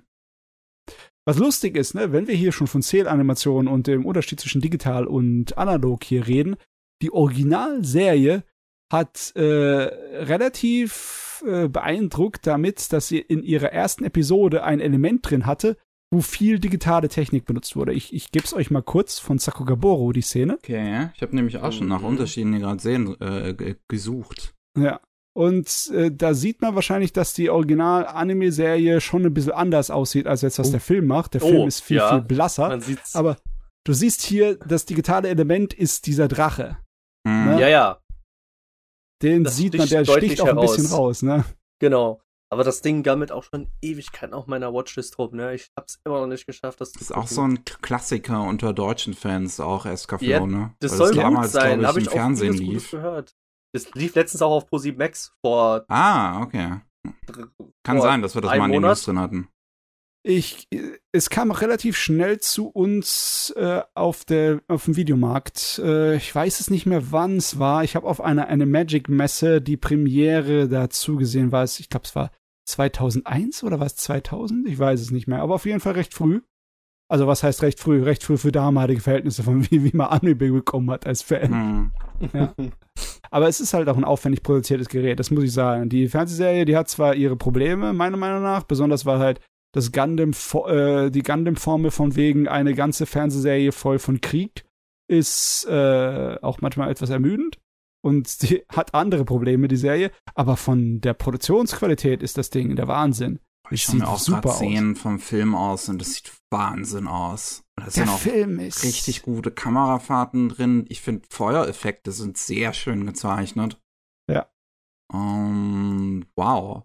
Auch das, das, das Mecha-Design hat hier, also was ich hier von dem Film sehe, das hat so, so was Lebendiges irgendwie. Wie die das hat bewegen. sogar ein, die haben dem sogar ein Horrorelement verpasst im Film, dem Mecha-Design. Ne? Also die Piloten, wenn die da reingehen in das Gerät, das ist keine besonders äh, hübsche Angelegenheit. Die werden regelrecht angezapft von der Mecha-Rüstung. Mm. Okay. Ja.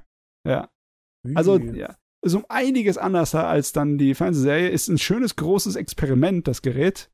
Und man sieht ihm an, dass noch eine Menge Handarbeit, eine Menge Seelarbeit drin ist. Aber besonders wegen Farben und wegen Lichtstimmung wirkt das Ding auch, als hätte es äh, mehr als einen Fuß in der Moderne drin, in äh, digitaler Bearbeitung. Mhm. Äh, da bin ich mir jetzt wirklich nicht sicher bei dem Gerät. Er sieht in gewissen Teilen so altmodisch aus und in anderen sieht er so neu aus. Ich habe keine ja. Ahnung, ob sie den komplett dann halt auf Sale gezeichnet haben und voll digitalisiert haben und dann digitalisiert den ganzen Schnitt und die Effekte gemacht haben. Weiß ich nicht. interessant aus. Also die gerade die Mecha-Szenen sehen sehr altmodisch aus, so fast ja. schon nach 80er OVA. Ja, ist sehr schön handanimiert. Huh. Und, und wenn, wenn, wenn ich dann irgendwie Close-Ups auch von den Figuren sehe, sieht es auch so klar aus, dass es tatsächlich digital sein könnte. Hm. Ich denke mal auch, dass wieder da eine äh, starke Mischung von den äh, unterschiedlichen Techniken passiert ist. Besonders ja. halt bei Filmen äh, wird auch mehr experimentiert, ne? Und deswegen äh, kannst du ja auch ziemlich sicher sein, dass in der Zeit bei dem Film eine ganze Menge unterschiedliche Techniken angewandt wurde. Aber die, die Sales, man sieht sie noch und sie sehen gut aus. Hei, hei. Nice. Obwohl, muss dazu sagen, ne, ich bin kein Fan von dem Film. Ich finde ihn oh. immer noch im Vergleich zur Fernsehserie ein bisschen arg schräg und arg weird und experimentell. Okay. Aber er ist ein Erlebnis, also äh, will trotzdem empfehlen, sich ihn einmal anzugucken, besonders wenn man Mecker mag. Und man braucht dafür halt die Fernsehserie nicht gesehen zu haben. Beziehungsweise die Fernsehserie gesehen zu haben, könnte dir den Film vergeigen, wie mir. Also mir, mir gefällt er halt nicht, weil ich irgendwie äh, was erwartet habe, was an Escaflowne erinnert. Und das ist halt ähm, merklich anders. Ha. Huh. Ja, gut. Was ganz anderes ist tonal, ist Hajime no Ippo. Jo. Das noch äh, in den 2000ern gestartet ist. Eine weitere Madhouse-Serie, die müsste auch, glaube ich, sogar komplett noch auf C gezeichnet worden sein. Die ganze Serie, also bis äh, die, also die, die erste Staffel, ne? Ja, die, ähm, die bis Episoden 2000, ja, 75 Episoden lief bis 2002. Yes. Ah, mittlerweile gibt es die ja auch tatsächlich äh, ganz legal in Netflix. Deutschland zu sehen auf Netflix. Yes. Lange Zeit äh, konnte man die außerhalb Japans nicht wirklich gucken. Ähm, was ja ganz schön ist. Ich habe aber auch leider immer noch nicht die Zeit gehabt, da mal reinzuschauen, wobei ich immer was, was ich davon mitkriege, tatsächlich ein bisschen nicht Bedenken haben, da, äh, Bedenken habe, ob das überhaupt meine Art von Humor ist. es ist ein Toilettenhumor, ein ziemlicher heftiger. ja, sehr viel Pipi-Kaka. Ah. Ja. Also bei Hatsumi no Ippo ist besonders lustig. Das Ding ist gut gezeichnet und animiert, aber halt was äh, vor, ich weiß nicht mehr wann, durchs Internet heftig gegangen ist, ist halt äh, die eine Szene vom ersten Kinofilm. Im ersten Kinofilm wird der finale Kampf, der Hauptkampf, der ähm, beim Ende der Serie nochmal neu gemacht. Okay. Und der sieht merklich anders aus als in der Serie. Und ich würde fast wetten, dass das eine digitale Produktion ist bei dem Film, weil äh, das ist auch 2003 farblich, dann, das kann gut ja, sein. Farblich und von den Linienführungen und von allen sieht er merklich anders aus. Er sieht aber super, super geil aus, ne? Das ist die Sache. Besonders die Animation, da ist der Hammer. Und ja, deswegen, ähm, Ippo ist immer noch ein klasses Ding, weil es einfach äh, viel Herz hat. Ah, der Film ist, ist definitiv digital. Ich gucke mir das gerade mal an. Ja. Es sieht anders aus, merklich anders als die Serie. Ja. Die Serie hat auch äh, farblich einen ganz anderen Touch. Ah, ja, Ob, stimmt. Sehe ich auch. Ja. Aber ja, das ist halt durchs äh, Netz gegangen, weil logischerweise diese Szene vom Film, die ist bombastisch. Da, da fliegen die Fetzen und die Effekte. ist es so ein bisschen wie Baki oder kann, also kann man das mit Baki dann vergleichen? Okay, kann man das mit Baki vergleichen? Das kannst okay, du überhaupt nicht mit Baki vergleichen. Das ist ein Sportanime, der halt anime-mäßig ein kleines bisschen übertreibt wie beim Sport, ne? Also aus vom Realismus etwas weggeht. Das darf man nicht so wirklich ernst nehmen. Also wenn du äh, Ippo dir anschaust, kannst du deswegen nicht wirklich echt boxen. das sind aber so erfundene Anime-Techniken da drin oder irgendwie adaptiert von der Realität und dann halt anime-mäßig gemacht, ne? Aber es ist sehr spaßig unterhaltsam. Es ist halt halt, halt nur die üblichen, das schonen Problem. Das Ding, der Manga läuft irgendwie seit 1989 oder sowas. Läuft der immer noch? Der läuft immer noch, der hat irgendwie Yo. 1300 Kapitel oder so. Was? Also der hat mehr als One Piece. Meine Fresse. Als, was will man denn da alles erzählen? Also, was, wie oft will er die Weltmeisterschaft noch gewinnen? So? Nee, Keine das Ahnung. ist das Problem bei solchen schonen Dingern. Es ist einfach unglaublich in Länge gezogen.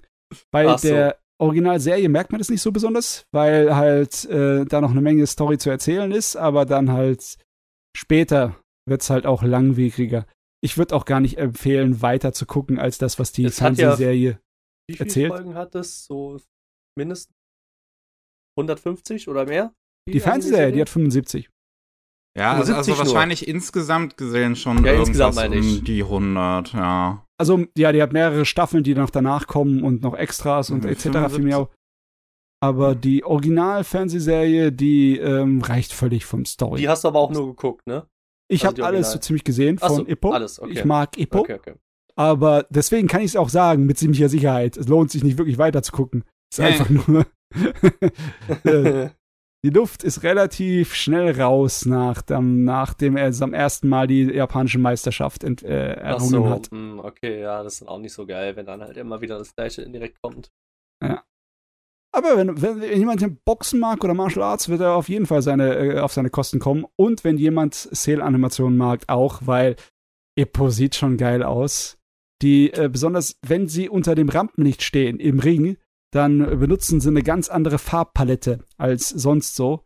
Und das ist auch viel aufwendiger gezeichnet mit viel Reflexionen und so und eine ganze mhm. Menge Schraffuren. Es ist auch eine geile Sache. Macht Spaß. Hm. Hm ja, Gut, dann ähm, haben wir hier noch Hidamari no Keys, glaube ich, auch noch aus den 2000ern, eine weitere Madhouse-Serie. Wie gesagt, da sind sie ganz stark noch dabei geblieben. Äh, bei, gar nicht. bei der Technik. Sagt mir auch überhaupt nichts. Ich kannte die vor der Recherche auch nur so, also ich habe das Bild mal gesehen und dachte mir, uh, das ist, ist sehr altmodisches Design. Ja, dachte ich gerade. Ähm, und habe die aber auch noch nicht gesehen, weil das sind 25 Folgen, das habe ich jetzt auch nicht einfach mal so easy ja, reingekriegt. Okay. Spielt irgendwie so Mitte des, des 17., ne, des 18. Jahrhunderts. Huh, nee, das, das ist auch so eine, eine Samurai-Geschichte. ist es dann, 19. Ja. Ja, also es ist wieder eine Samurai-Geschichte wie Carried by the Wind mäßig, aber halt hier scheint ein bisschen ernster zu sein. Jo, dann, können, wenn wir dazu halt nichts sagen können, auch dann machen wir weiter. Hunter Hunter habe ich hier noch auf der Liste, weil der erste Hunter Hunter Anime noch ähm, analog gezeichnet worden ist. Es gibt ja. ja zwei Stück. Der erste fing 99 an, den habe ich auch gesehen. Der zweite fing dann von Madhouse 2011 an. Äh, ist eigentlich die gleiche Geschichte? Oder ja. ist es, okay, also ist dann nur noch besser animiert in äh, und bessere ja, ja, das, so, ist, ne? das ist dann natürlich Geschmackssache, ob es besser animiert Ach so, ist. okay. okay. ja, ja, okay.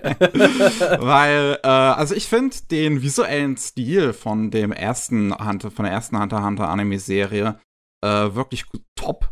Ich, das hat eine, das, das, die, die düstere Farben, die, äh, es, hat schon so, so was Buntes, weil das alles so, so knallige und verrückte Charakterdesigns äh, äh, sind. Ähm, aber gleichzeitig hat es halt auch trotzdem so eine düstere Stimmung, weil das ja auch eine relativ ernste und teilweise sehr brutale Geschichte ist. Äh, und das finde ich, kommt in dem ersten Anime vom visuellen Stil auch ein bisschen besser rüber als dann in dem 2011er Remake, wo halt alles nur noch knallbunt ist. Ähm, und das, ich finde, der hat richtig tolle Kämpfe teilweise, der alte Anime ähm, lässt dann leider nach der TV-Serienausstrahlung stark nach. Also es gibt dann noch die erste OVA aus 2002, die dann auch noch analog gezeichnet worden ist, die den äh, Shin York Arc hier fertig erzählt. Ähm, der war auch schon irgendwie, also da war auch schon ein anderes Team dann dran, das sah schon auch nicht mehr so interessant aus. Und wenn es dann bei dem, auch bei dem Videospiel-Arc, wo sie alle in ein Videospiel reingezogen werden, dann mhm. ähm, in der OVA 2003, da sieht man auch komplett andere Stil, ist auch komplett ander, äh, digital, dann sieht ganz seltsam auch teilweise aus. Ähm, und daher, ich finde, so richtig geil sieht der alte Hunter Hunter Anime halt wirklich in der TV-Serie aus, wo es auch richtig tolle Kampfszenen gibt, die leider ein bisschen brauchen, bis sie erst kommen, weil der Anfang äh, wesentlich länger ist als in der 2011er Serie. Und mit Anfang äh, meint Mickey wahrscheinlich so um die 30 Episoden. ja, also die ersten 30 Episoden ist ähm, die Hunter-Prüfung. Und das ist in der neuen Anime-Fassung sind es die ersten 20 Episoden, glaube ich, oder sogar noch ein bisschen weniger, die die Hunter-Prüfung äh, geht das ist, da kann man wenigstens da sagen, dass es ein merklicheres Update ist, die neue Fassung, weil im Großen und Ganzen ist es nicht so, dass ob die neue Fassung die alte einfach übertrumpft locker mit links, ne? Ja. Das, also, also es, es ist ein bisschen anderer Take halt, gerade im visuellen ja. Stil. Ich würde es sogar ein kleines bisschen vergleichen mit der Original Full Metal Alchemist und Full Metal Alchemist Brotherhood, obwohl bei da würde ich sagen, dass Brotherhood etwas mehr gefällt, aber die, die nehmen sich auch nicht besonders viel. Die sind alle von der Qualität saumäßig ja. hoch, ne? Ja. Ja. Deswegen, ich kann es nur empfehlen, da tatsächlich mal, wenn man bisher nur die 2011er Fassung gesehen hat, auch mal in die alte Fassung reinzugucken. Anfang, wie gesagt, ein bisschen in die Länge gezogen hier in, in der Fassung. Aber der visuelle Stil, der halt hier nochmal komplett anders ist, wird dann gerade in so den ernsteren Kämpfen, ähm, fängt er halt richtig den Ernst der Situation an, wenn da richtig die Beine und Arme und sonst was gebrochen werden. oh Gott, ey. Schonen Serien fürs junge Publikum. Ne? Aber schonen Serien sind eigentlich schon immer ziemlich brutal gewesen, wenn ich es mir so überlege. Wie brutal und ist denn Inuyasha, was wir ja auch noch auf der Liste haben? Oh, Inuyasha, besonders am Anfang, äh, das äh, macht keine halben Sachen. Da, okay. äh, da fließt einiges am Blut. Äh, besonders diese eine äh, von diesen Anfangsdämonen ist so ein Spinnendämon, der mit Spinnenseite Leute killt. Und ja, da werden auch äh, Gliedmaßen abgetrennt. Oh. Uiuiui. Also bis Januar 2003 lief Inuyasha noch auf Zähl. Das ist dann Folge 98 war die letzte, die auf Zähl gezeichnet worden ist. Wahrscheinlich jetzt schon wieder zu lange her für dich, Matze, dass du da jetzt den Unterschied groß sagen könntest. Oh, also ich habe sie komplett geguckt gehabt vor Ewigkeiten hm. und ich könnte mich nicht erinnern, dass der äh, Sprung von Sale zu Digital, dass ich den groß gemerkt hätte. Wenn du es mir jetzt gegenüberstellen würdest als Vergleich, würde ich es vielleicht sehen. Aber ähm, ja, ich würde sagen, da sieht man nicht wirklich einen gigantischen Unterschied. Okay. Ja. Das, ähm. Aber ah. ja, muss dazu sagen, logischerweise, ich habe Inuyasha nur auf DVD geguckt gehabt. Und das kann auch daran liegen. Ich weiß auch gar nicht, ob es eine Blu voll, volle Qualität Blu-ray von Inuyasha gibt. Bin ich mir das gar nicht sicher. Das weiß ich tatsächlich auch nicht. Ich habe mich ja. mit Inuyasha aber das auch halt noch nie so wirklich auseinandergesetzt. Das Einzige, was ich glaube ich weiß, ist, also wenn ich es, wenn es das auch ist, wurde nicht der Manga nochmal neu aufgesetzt, so auf limitierte Stückzahl von Inuyasha? Ähm, das, War das nicht so letztens, dass man so irgendwie kann drei sein, für 36 sind, Euro und so verkauft hat? Also ich meine, Tobimiko Takashi wird sowieso im Moment neu aufgelegt. Ranma einhalb gibt's auch in so dieser neuen Maxi-Fassung da im Moment, ja. ne? Die Neuausgabe. Äh, das kann also gut sein, besonders weil Takashis Manga sind halt seit Ewigkeiten Klassiker, ne? Und Inuyasha gehört dazu. Und Inuyasha ist meiner Meinung nach eine recht gute Shonen-Serie. Sie hat halt äh, nicht das selbe Problem wie andere Schonen, dass sie halt in Turniere verfällt. Das hat die nicht wirklich. Und die hat auch nicht diese Formel von Turnieren, die andere Schonen ver, äh, verfolgen. Und äh, ja, das macht sie natürlich äh, zwei, äh, zwangsweise zu eher so einer Monster der Woche Serie. Aber das stört Monster mich nicht, eher gesagt. ja, äh, ich hab's ja, halt. So äh, ja. Ich habe gerade äh, mal den Link zu einer Webseite gepostet, wo jemand Vergleiche gemacht hat äh, zwischen den Figuren, wie die halt ähm, gegen Ende der Zählanimationen aussehen und wie sie dann gegen Anfang der digitalen Animationen aussehen. Oh, okay. Und der einzig wirklich große Unterschied ist halt wirklich, dass die Farben ein bisschen präsenter sind. Stimmt. Also ein bisschen ja. stärker also, sind. Außer die eine, wie heißt die, Garamadu, die hat ihre Hautfarbe ein bisschen geändert. Und ihre Lippen. Aber das kann auch unterschiedlicher Lipp Lippenstift sein. Genau. Aber ganz ehrlich, da du, ich hab's damals nicht gesehen und bemerkt und äh, es ist ja auch relativ typisch, dass bei Fernsehproduktionen nicht immer 100% dieselben Leute die ganze Zeit arbeiten, besonders wenn mhm. eine riesenlange Serie ist mit über 100 Folgen. Ja. Und dann habe ich einfach die Unterschiede als so, ja, da ist, ist das andere Team dran an, an Episoden machen. Sowieso Unterschiede zwischen den Animationen und Stilen äh, während der Serie gewesen. Also habe ich nicht drauf geachtet. Aber ja, wenn man es direkt nebeneinander über äh, zeigt, dann sieht man es auch. Man, man ja. sieht auch diese. Ah, oh. das ist dein Klingelton? Ja. okay, dann warten wir kurz. Ist, ist, nur, ist nur kurz meine Mutter. Äh, deswegen, also, sie hat mir gerade ihre Einkaufsliste geschrieben. Mache ich später. Ist jetzt nicht bemerkenswertes. Achso, okay. okay. Na gut, dann machen wir weiter. Okay. Sehr gut. Äh, ja, ich meine, der einzige Unterschied, den man richtig direkt sieht, ist dieses Weiche, ne, das bei mhm. Sale halt durch das Filmmaterial, wo das drauf gemacht ist, kommt. Diese Gewiche, gewisse Unschärfe, die, wenn du so versuchst, mit digitalen nachzumachen, sieht es einfach nur aus, als hättest du eine niedrige Auflösung benutzt. Und ja, ansonsten sehe ich da auch nicht viel Unterschiede. Ein bisschen Farben, ein bisschen was von der Schärfe, aber mehr nicht. Ein Film, den Ach, ich heute früh noch gesehen habe, äh, auch zum ersten Mal, ist Jinro. Die Wolfsbrigade. Yeah. Äh, von 2000 beziehungsweise 99 ist er wahrscheinlich schon fertig gewesen. Da ist er dann schon rumgetourt auf Festivals. Im japanischen Kino kam er dann erst im Jahre 2000. Drehbuch von Mamoru Oshii. Ja. Ähm, und das merkt man auch. Ja. Das, weil es wird sehr viel politischer quasi Nonsens geredet. So, so fühlt sich das ein bisschen an. Was bei Star Trek das Techno-Bubble ist, ist bei Genro das, das po Politics Bubble. Ja, ja. Das Philosophie-Gebabbel, ne? Wir haben unterschiedliche Gebabbel, ne? Bei, bei dem äh, Macher von Fate, da hast du voll das Esoterik-Gebabbel, das Fantasy-Regel-Gebabbel, ne? Ich meine, wenn du dir ja. Garden of Sinners mal anguckst, ist Hammer. Was die da für Zeugs von sich geben, von ihren Theorien, wie, wie verwurschtelt und wie unnötig überverkompliziert und beschrieben das ist, ne? Und genau, und dann hast du halt das ist nicht zu vermeiden. Bei, bei Ossie wird dann auch halt viel gelabert in der Art und Weise. Ich muss Obwohl, sagen, ja. es fiel mir wirklich schwer, der Story von dem Ding zu folgen. Es ist weil sehr schwer zu gucken, das Gerät. Auch, auch teilweise, weil die Figuren sich leider sehr ähnlich aussehen. Weil es halt sehr in so einen realistischen Stil versucht halt zu folgen. Was mhm. in der Animation richtig cool ist. Also der sieht cool. Hammer aus, der Film.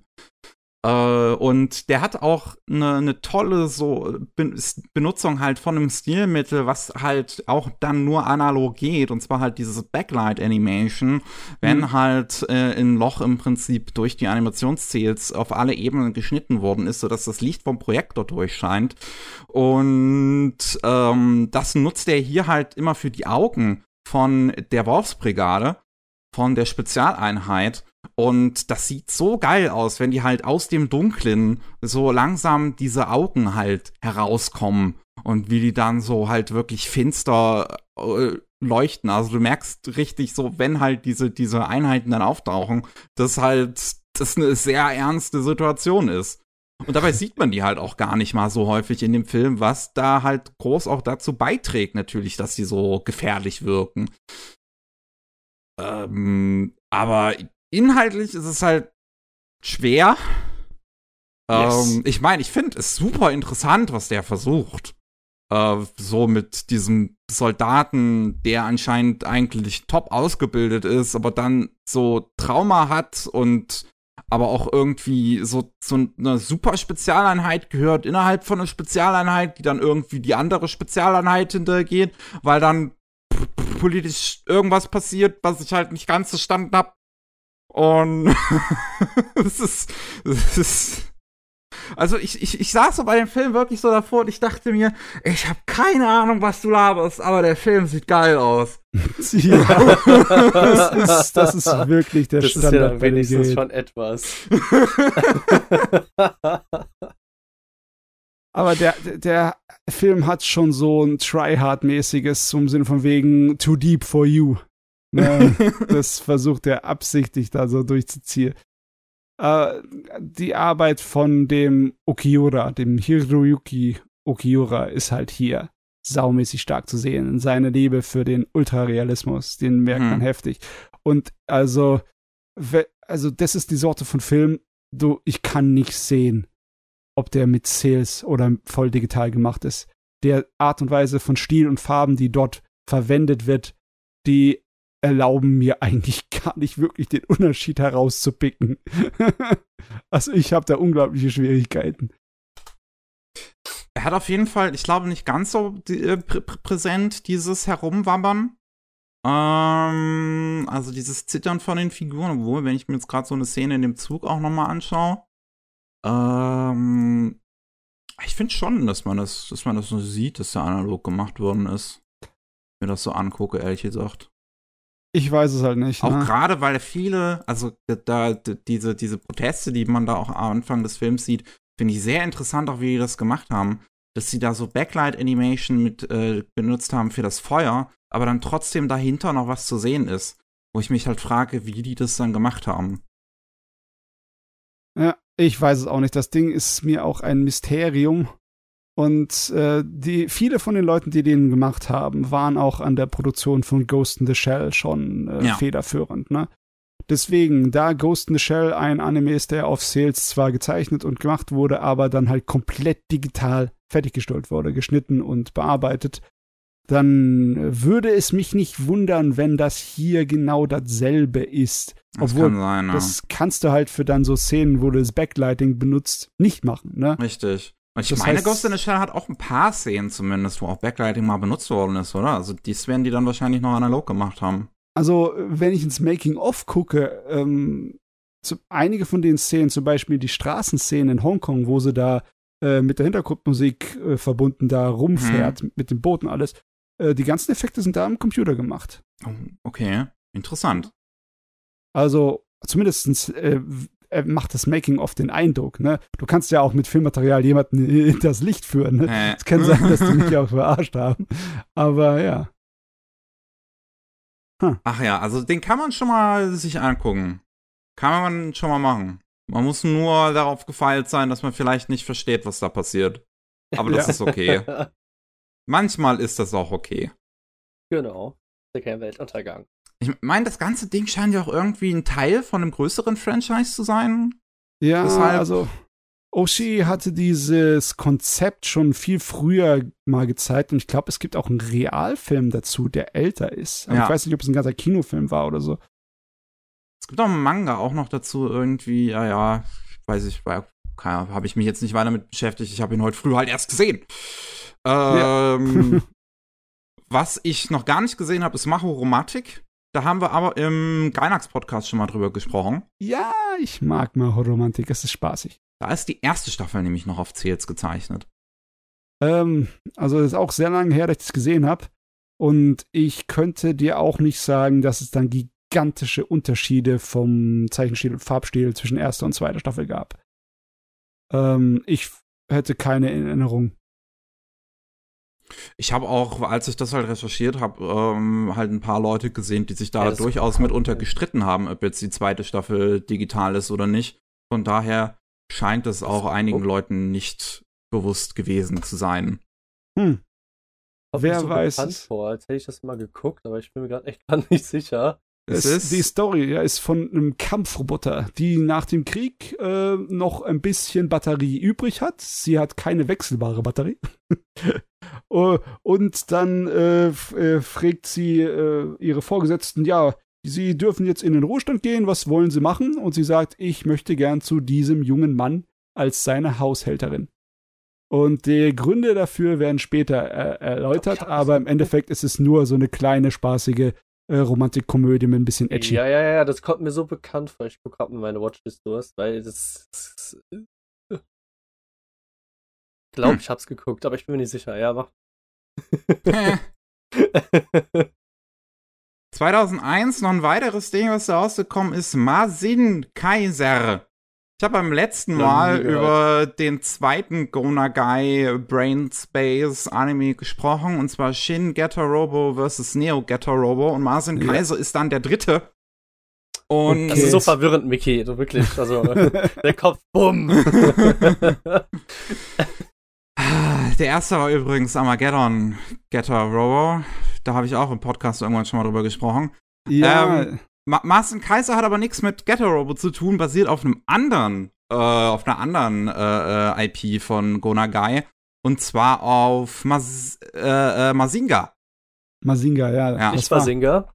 Nicht, nicht Basinga, sondern Mazinga. Auch so ein anderes. Tatsächlich, ja, relativ wichtig für äh, die Geschichte von Anime. Ne? So ja. Mecha, wo Piloten drin sitzen. War es der erste, wenn ich mich ja. recht entsinne, ja. Ähm, ist ein sehr klassisches Gerät auch im Prinzip, so dieses, dieses also das kann man sich vielleicht vorstellen, wenn es der erste mit Piloten war, äh, dass es halt auch so ein episodisches Ding ist, Monster of the Week. Wir mhm. haben halt den ähm, Baron von Hell, ähm, der seine ähm, Dämonen, nee, den Dr. Hell mit dem Baron Ashura, genau. Äh, die, die ihre Dämonen äh, auf die Erde loslassen und das Mazinga-Team, was halt gegen die kämpft in Mechas, in die sie mit einem Flugzeug im Prinzip ins Cockpit reinfliegen, um die dann zu steuern. Und ähm, Marcin Kaiser ist in dem Sinne auch ein relativ, ja, also wieder ein ziemlich schöner Liebesbrief eigentlich an das ganze Ding. Es ist halt dann wieder so eine Geschichte, die so ein Alternativuniversum im Prinzip öffnet.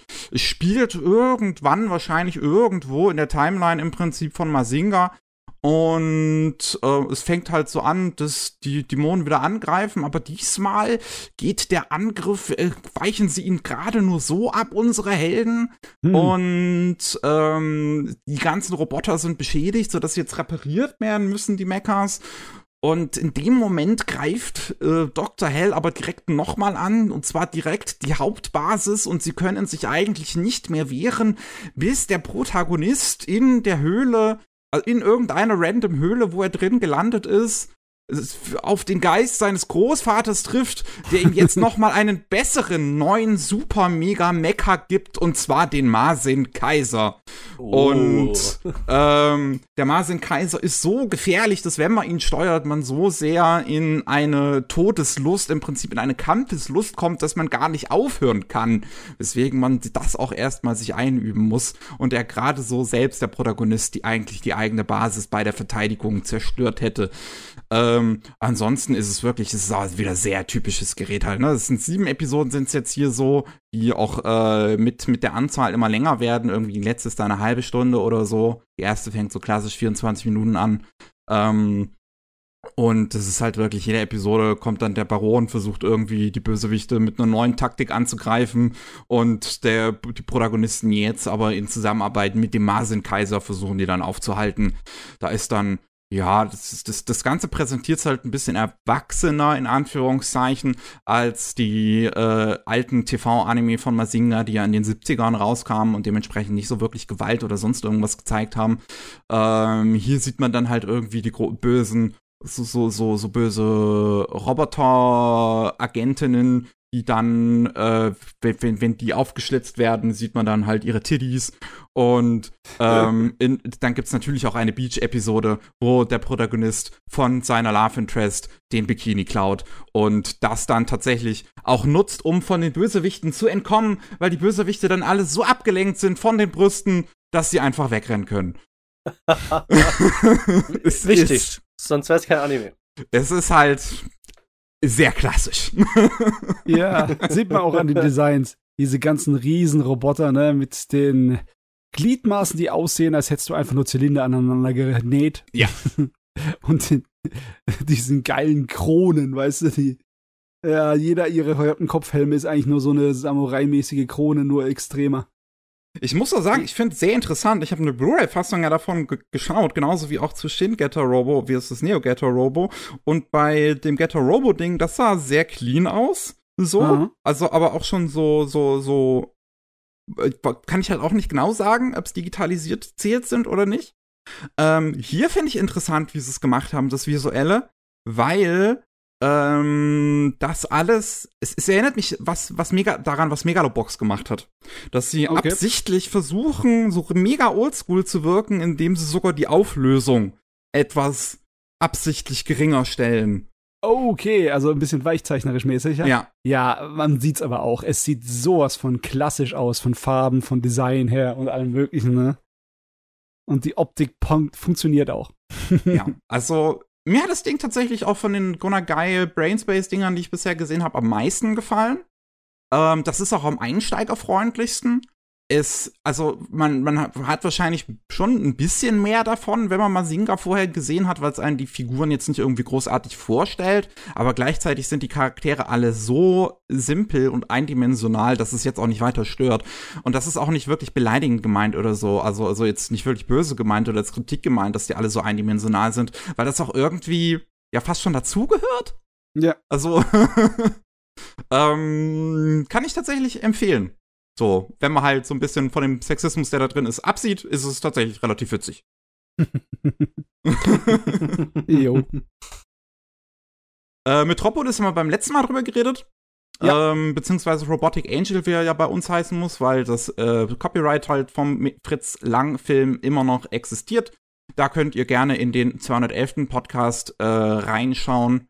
Bei dem ist tatsächlich auch ein bisschen schwer zu sagen, ne? ob der digitalisierte zählt hat oder nicht. Der Wobei der halt schon ein paar klassische Kamerafahrten drin hat. Ja, er hat auch eine ganze Menge Computerelemente mit reingemacht. Ja. Ne? Das heißt, egal wie sie es gemacht haben, sie werden bei vielen, vielen Szenen müssen sie irgendwie die müssen wahrscheinlich die Sales digitalisiert haben. Es wäre zu viel Arbeit, das erst alles auf Film zu machen und dann den Film zu digitalisieren. Das wäre auch Kosten. Ich denke mal, das ist hier eine Mischung, wo es mehr auf die Digitalisierung als auf das Analoge gemacht wurde hier. Hm. Der Film, aber kannst du wieder erwähnen, wirklich großartiges Ende. Also die Endsequenz da drin, das ist so geil. Ja. Wahnsinn. Ah. Deswegen hört, hört gerne noch mal in den 211. Podcast, da ist es ja auch in den Timestamps verlinkt, wann wir über Metropolis reden. Ähm, Millennium Actress haben wir hier noch von 2002, ist somit einer der spätesten Dinge, die wir fast schon auf der Liste haben, die äh, Zählgeräte sind. Wobei er eigentlich 2001 schon fertig gewesen ist, aber äh, sie da auch irgendwie ein Jahr gewartet haben, bis sie ihn veröffentlicht haben. Von Satoshi Kon, deswegen haben wir da auch schon mal drüber geredet, vor nicht allzu langer Zeit im Satoshi Kon Podcast. Ja, ähm, Nummer 206. 206, genau, mit dem lieben TV. Da könnt ihr dann also gerne für mehr auch da reinhören. Nur hier sei kurz gesagt, finde ich auch nochmal extra erwähnt, dass es so hervorragend passt, dass der halt noch analog gemacht ist. Ja, äh, der Film. Weil das, halt, ne? ja, es ist halt ein Film, wo es um Filme aus den 30ern, 40ern und 50ern geht. Und da muss das auch einfach irgendwie noch fast schon analog sein. Das, das, das passt so perfekt zum Inhalt. Ähm, ich kann den nur euch allen ans, Her ans Herz legen. Ist, glaube ich, mein Lieblingsfilm, würde ich gerade schon sagen, von Satoshi Kon. Ähm, fantastischer Soundtrack auch dazu. Ganz, ja. ganz, ganz, ganz toller Film. Und ich finde, es passt nicht nur zum Inhalt, es passt auch zum Handwerk. Weil bei Satoshi Kon ist es halt so, dass am ehesten auffällt, wie er Filme schneidet. Ja. Wie er erzählt darin. Und dafür brauchst du nicht, also für den Satoshi Kon-Stil brauchst du nicht unbedingt digitale Effekte oder die Vorteile von digitalem Schnitt. Das geht auch so. Das beweist dieser Film auch, definitiv. Hm. Ah, was wir noch haben, ist Noir aus 2001. Ähm, eine relativ frühe 16 zu 9 TV-Serie oh yeah. von B-Train, der auch so den Stil von Mashimo Koichi im Prinzip dann geprägt hat ähm, den er ja dann auch bei, ja, Mad Lex hieß, glaube ich, das andere noch, El Cazador yes. und äh, Phantom, Requiem for the Phantom so mit groß benutzt hat. Dieses sehr mysteriöse, düstere, repetitive, aber auch irgendwie absichtlich. Ja. Sehr so. absichtlich. Und teilweise ist es, es ist schon ein wenig anstrengend. Ich weiß nicht. Vincent, hast du jemals was von B-Train gesehen? Nein. Also Boah, vielleicht. Also die schon. ganzen Titel, die ich gerade eben erwähnt habe, ne? Mad Lex, El Cazador, Phantom. Nee, sagt Oder Noir. Äh, Noir will ich gucken. Also das ist auf meiner Watchlist, das hatte ich auch vorzugucken, hab's aber nicht geschafft, aber das hatte ich auch vorzugucken, ja. Ja, Noir ist auch wirklich gut. Das gehört auch zu den besten Sachen, die B-Train produziert haben. Es ist sehr gewöhnungsbedürftig, dass die halt so viele Szenen dauernd wiederholen und so viel von der Musik, die wirklich sehr aufdringlich und eindringlich ist, auch dauernd wiederholen. Hm. Das ist, ja, da willst du zum Drüberspringen-Knopf greifen, ganz schnell. Aber die Serie an sich ist sehr cool. Ist halt eine schöne ja. Girls with Guns Serie. Coole Action-Szenen. Mhm. So, ja, also die Atmosphäre in dem Ding ist halt mega. Das hat auch einfach einen richtig toll, so mystisch klingenden äh, Soundtrack. Ähm, ein bisschen Girls Love halt mit drin. Ähm, was ich halt auch irgendwie interessant finde, so dass diese beiden Assassinen in diesem ganzen Tohuwabohu auch irgendwie so, so ein bisschen romantisch äh, interessiert werden ineinander. Ähm, was ich auch interessant finde, ist es ja, dass die Serie tatsächlich relativ viel auf Blut verzichtet. Ja. Ähm, also okay. alles sehr ähm, blutleere Action-Szenen sind, obwohl die teilweise da auch irgendwie Nacken gebrochen werden und sonst was und halt fleißig Leute abgeballert werden. Oh ja, ähm, also der Kill-Count ist relativ hoch. Deaktiviert. ja, so wie in Assassin's Creed kann man ja auch machen. Kein Blut haben sie auch aktiviert. Definitiv deaktiviert, weil mit Messern wird auch viel gearbeitet in der Serie. Hm, ja. Ah, Yuki Kachiura war das, stimmt. Das müsste damit einer ihrer frühesten Soundtracks sein. Ganz, ganz tolle Musik macht die. Mhm. Ähm, und dann hast du aber diese Flashback-Szene, die ja jede Folge gezeigt wird, wo, ähm, wenn ich mich richtig erinnere, ist jetzt halt auch schon wieder ein bisschen her, dass ich Noir gesehen habe, ähm, ich glaube immer aber eine große Blutlache dann war, die mit Backlight Animation ge gezeichnet worden ist. Ja, die ah. war auf so einem dunklen, ich glaube blau, einem blauen Hintergrund ne? und hm. das, mhm. das, Ding war nicht wirklich so dieses typische Blutrot, es war eher sehr stilisiert. Ne? Ja. Du weißt, dass es Blut ist, weil du kriegst es so oft an den Kopf geschmissen. aber ja, ja, also das kann man auch schon mal empfehlen. Ich weiß gar nicht, ob es das äh, aktuell irgendwo legal zu sehen gibt. Das gab es vor Ewigkeiten mal auf Netflix. Es ist mehrmals in Deutschland rausgekommen. Ich glaube auch als Blu-ray, oder? Das kann sehr gut sicher. sein. Ja. Also auf Deutsch gibt's zwar, aber auf Blu-ray keine Ahnung. Hm, muss man mal gucken. Was sagt mir, wer streamt es? Wo kann ich euch aktuell empfehlen, es das zu gucken? Nirgends. Ja, leck man nur im Internet leider gucken. Warum gibt es das nirgendwo gerade zu streamen? Das ist ja wirklich ein bisschen frech. Ja, das ist Müll. Mutz, dass ihr das nicht zeigt. Was wir noch oh, haben, was wir noch haben, ist One Piece. One die Piece. ersten drei Filme, wie ich es am Anfang erwähnt habe, 2000 bis 2002, noch alle auf Zähl gezeichnet. Ähm, alle 50 Minuten lang immer so ungefähr. Ich glaube, der dritte so fast an die 60. Was ein bisschen, ja, schon interessant sind, dass doch alles noch so Filme von dieser kürzeren Sorte sind gerade, ich, ich finde es, also da, da, da habe ich mich dann halt wirklich gefragt, auch wie, wie Toei das dann im Prinzip durchgezogen hat, also wann sie dann halt äh, auf Zähl zeichnen und wann nicht. Weil der erste Film gemeinsam gezeigt worden ist mit Our Wargame, also Digimon Our Wargame. Und der ist ja dann schon digital. Die sind mhm. aber halt beide zeitgleich im, äh, also in einer Vorführung in den japanischen Kinos gezeigt worden. Es ist wirklich interessant, diese Entscheidung, weil wie du vorhin gesagt hast, ne, die Fernsehserie ist eine komplett digitale. Und also digitale Produktionen sind auch nicht alle gleich, ne? Da gibt's, wie gesagt, die, die auf ganz klassisch die ganzen Zeichnungen auf Papier machen, dann das digitalisieren und das einfärben. Das ist dann eigentlich immer Rasterarbeit. Das heißt, die Pixel werden auch äh, ein bisschen nachbearbeitet. Weil mhm. es ist echt, wer es mal probiert hat, es ist ein ziemlicher Graus, saubere Linien rauszubekommen aus Bleistiftzeichnungen auf Papier, das du einscannst. Das ist, ist nicht einfach. ist ein bisschen schwerer. Und äh, dann sich zu entscheiden, die, die, die Fantasy-Serie, das haben sie auch im Making-of gezeigt, die wurde von Anfang an überhaupt nicht mit Pixel, sondern mit Vektoren gemacht. Oh. Und nicht mit Papier, sondern direkt auf einem äh, Touchscreen, so ein Zeichenscreen, also einem früheren, äh, reingemacht. Da kannst du Making auf YouTube von finden. Ich warte, ich kann mal kurz nachgucken, ob ich das gleich finde. Aber das ist, ja, äh, nicht zu fassen, dass da so Unterschiede sind dann für die Kinofilme. Da hat er immer noch diese äh, Produktion auf Sales, hat er sowas Premium-mäßiges an sich bestimmt, ne? Das, Wobei sie es dann bei Digimon ja nicht gemacht haben. Hm. Ja. Aus irgendeinem Grund. Vielleicht, weil es digitale Monster sind und dann musst du es auch digital machen, keine Ahnung. Ah ja, ich hab's gefunden. Ich muss auch sagen, ich habe mir diesen Film mal angeschaut. Ich habe ja mit One Piece nicht viel am Hut. Ähm, ich auch nicht. Des, deswegen ist das halt nicht so ganz meine Welt. Ich habe mir nur diesen ersten Film nochmal angeschaut. Das sind ja nur mal 50 Minuten. Das kann man mal zwischendurch. Irgendwann mal habe ich das reingequetscht gekriegt. Und ja, es fühlt sich halt an, ne, wie eine Filler-Episode, irgendwie wie halt eine längere. So passiert halt irgendwie Kram, Schatz, der Gam Gam 500 Jahren in, in die Fresse. Die arbeiten tatsächlich mit Vektoren, die sind ja crazy. Yes. Boah. Was natürlich einen riesengroßen Vorteil hat, bei Vektoren kannst du halt dann ranzoomen und rauszoomen und äh, da hast du nicht die Probleme, dass es dann irgendwie von den Pixeln dann zu verwischt wird. Mhm. Weil das musst du ja sowieso alles, äh, kannst du nicht als Pixel lassen, musst du sowieso einen Weichzeichner drüber hauen. Aber ja, das äh, hat dann One Piece schon richtig gemacht, weil das gibt sehr große Vorteile für digitale Produktion von Anime. Besonders weil es auch äh, vergleichsweise schnell und einfach zu machen ist. Das hat viele Vorteile für die, für die Produktion, für die einzelnen Zeichner. Es hat mhm. natürlich eine heftige Umgewöhnung. Es ist komplett anders, auf so einem Ding zu zeichnen wie auf dem Papier, sage ich euch. Ist so heftig der Unterschied.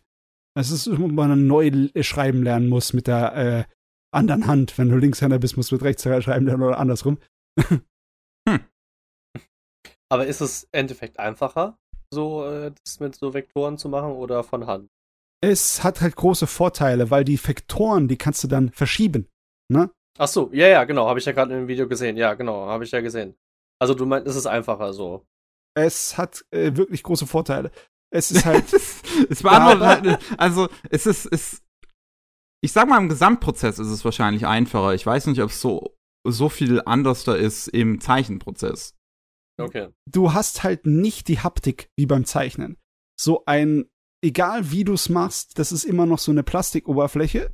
Und du hast der, der, der Bleistift mit seiner Bleistiftlinie, der hat einen bestimmten Druck und der hat auch einen bestimmten, also wenn du den ziehst, hat der einen bestimmten äh, Widerstand, ne, übers Bleistift, wie er da sich abreibt. Und das hast du halt nicht. Und du brauchst diesen Druck und Widerstand und wie der sich reinbeißt, der Bleistift ins Papier, um saubere Linien zu zeichnen. Das heißt, ich kann mir gut vorstellen, dass um eine saubere Linie hinzukriegen, du dich hier einfach einmal so gezeichnet hast, sondern du zeichnest sie und dann musst du sie ähm, ja manipulieren. Das geht zwar mit den Vektoren super, aber wenn dann einer noch nicht die äh, Erfahrung damit gemacht hat, und ich kann mir auch vorstellen, dass es Horror ist, irgendwie Jahre braucht, bis du dann dich umgewöhnt hast, auf so einem Ding zu zeichnen, korrekt, dann äh, wird es schon äh, Arbeit machen. Aber also ich stelle mir die Eingewöhnungsphase wie absoluter Horror vor.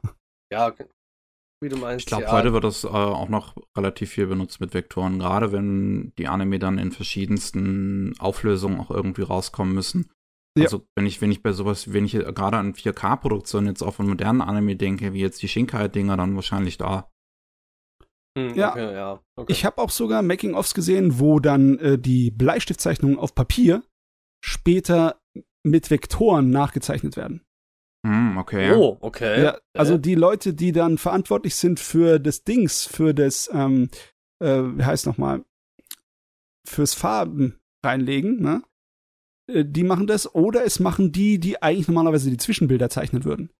Weil äh, du musst ja, bevor du ein, äh, eine Bleistiftzeichnung fürs äh, zum Sale umwandeln oder zum ähm, Digitalisieren, bevor du es äh, fertig hast, musst du es einmal sauber zeichnen. Das heißt, hm. die ganzen Dinger müssen sowieso nochmal gezeichnet werden und dann wird der, dieser äh, Arbeitsschritt einfach am Computer gemacht. Weißt du, da hast du diese rauere äh, äh, Papierzeichnung, wo halt die ganzen ähm, extra Hilfslinien für die, die Leute, die die Farben einfügen, äh, die digitalisierst du dann statt der Reinzeichnung und machst dann Reinzeichnungen am Computer. Mit Vektoren. Okay. Also ist schon spaßig, ne? Ist alles ein bisschen anders. ja. ja. Ach, Matze, der Kurzstudent, der kann uns ja eins vorlauern. Ja, der weiß alles. Er hat einfach alles studiert. ich ich habe das auch, ich habe viel von den Dingern ausprobiert und äh, manchmal weiß ich nicht, wie die äh, das hinkriegen, ihren Prozess, weil da gibt es einige Sachen, die sind einfach sowas von nervig. Als ehrlich, ich finde es einfacher, äh, das direkt im Computer zu zeichnen. Das von Papier irgendwie auf Computer zu bekommen auf eine gescheite Art und Weise ist so ein Horror. Deswegen, ja, das kann ich mir auch vorstellen. Ja, das ist mega nervig. Allein äh, auf Papier, ne? Du siehst, da ist so viel Staub, den du nicht runterkriegst vom Papier, weil er halt im mhm. Papier drin ist, ne? Egal, ob es direkt ist von deiner Hand oder vom Bleistift oder vom pa äh, Radierer, den Scheiß kriegst du einfach nicht raus. Und die müsstest du dann eigentlich für jedes Bild selber rausretuschieren am Computer, wenn du saubere Linien haben möchtest. Dann, denkst du dir auch, den ganzen Scheiß mache ich nicht. Ich nehme meine grobe Vorzeichnung, scanne die ein und dann mache ich das Reinzeichnen, mache ich am Computer. Weil den Arbeitsschritt, das ist. Ich meine, es ist ja relativ spannend, so wie, wie Anime halt aktuell auch noch gemacht werden weil ähm, relativ viel Handzeichnungen immer noch angefertigt werden, obwohl wir wirklich in einer Zeit auch leben, wo es schon relativ einfach ist, mit Zeichentablet und alles auch bereits von Anfang an digital im Prinzip zu machen. Ja. Und das haben wir ja jetzt eigentlich auch mit so mit der, mit der Web Generation, also den Animatoren, die dann im Prinzip im Internet ihren Anfang haben und dann dann von den Studios angeheuert werden. Ähm, die dann weiter auch bei den großen Produktionen im Prinzip von Anfang an rein digital arbeiten ähm, wo ich schon denke, dass das auch ähm, halt in eine Richtung geht, dass es in Zukunft auch so sein könnte, dass das im Prinzip der Next Step ist, dass gar ja. nicht mehr von Hand ge äh, gezeichnet wird, sondern halt alles direkt mit einem Zeichentablet.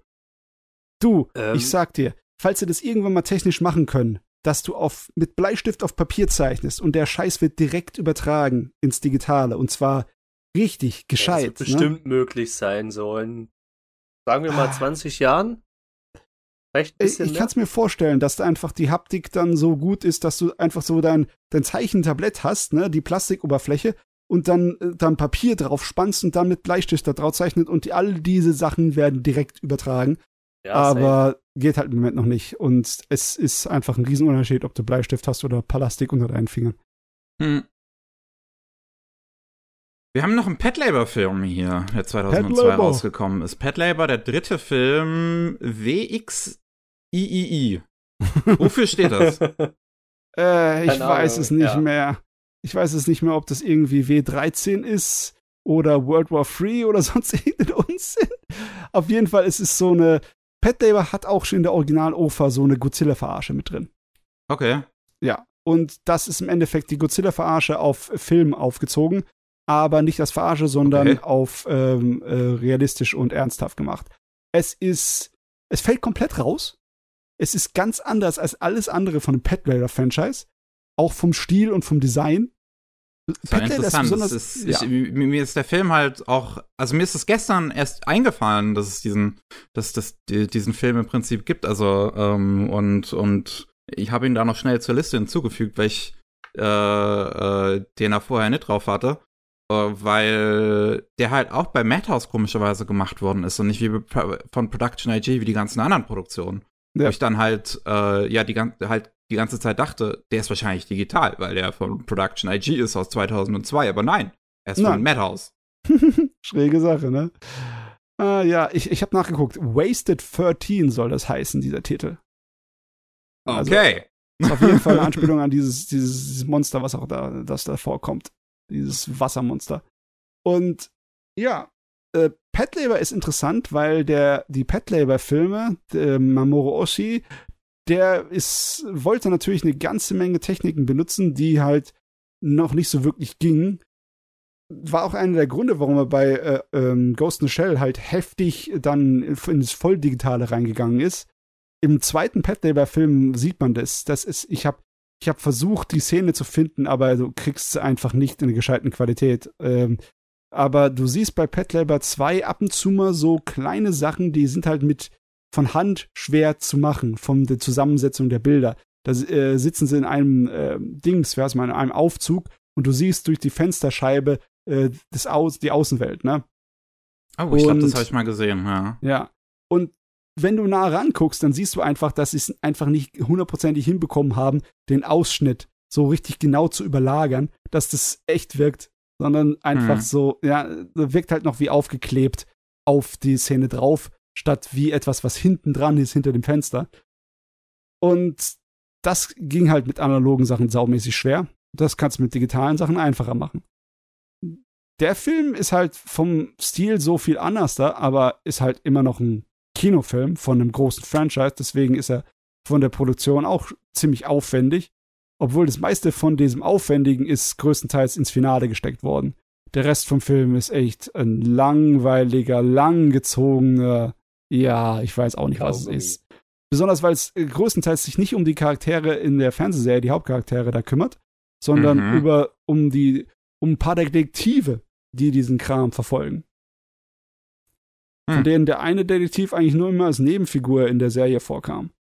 Also das klingt so, als hätten die einen Film gemacht und dann haben sie so festgestellt, hm, nicht so interessant, müssen wir noch einen großen Namen drauf klatschen, damit er sich besser verkauft. also, das würde ich, das ich vielleicht abnehmen, wenn es was anderes wäre als ein Anime. Aber ein Anime muss von vornherein geplant sein, alles, ne? Sonst geht's ja nicht.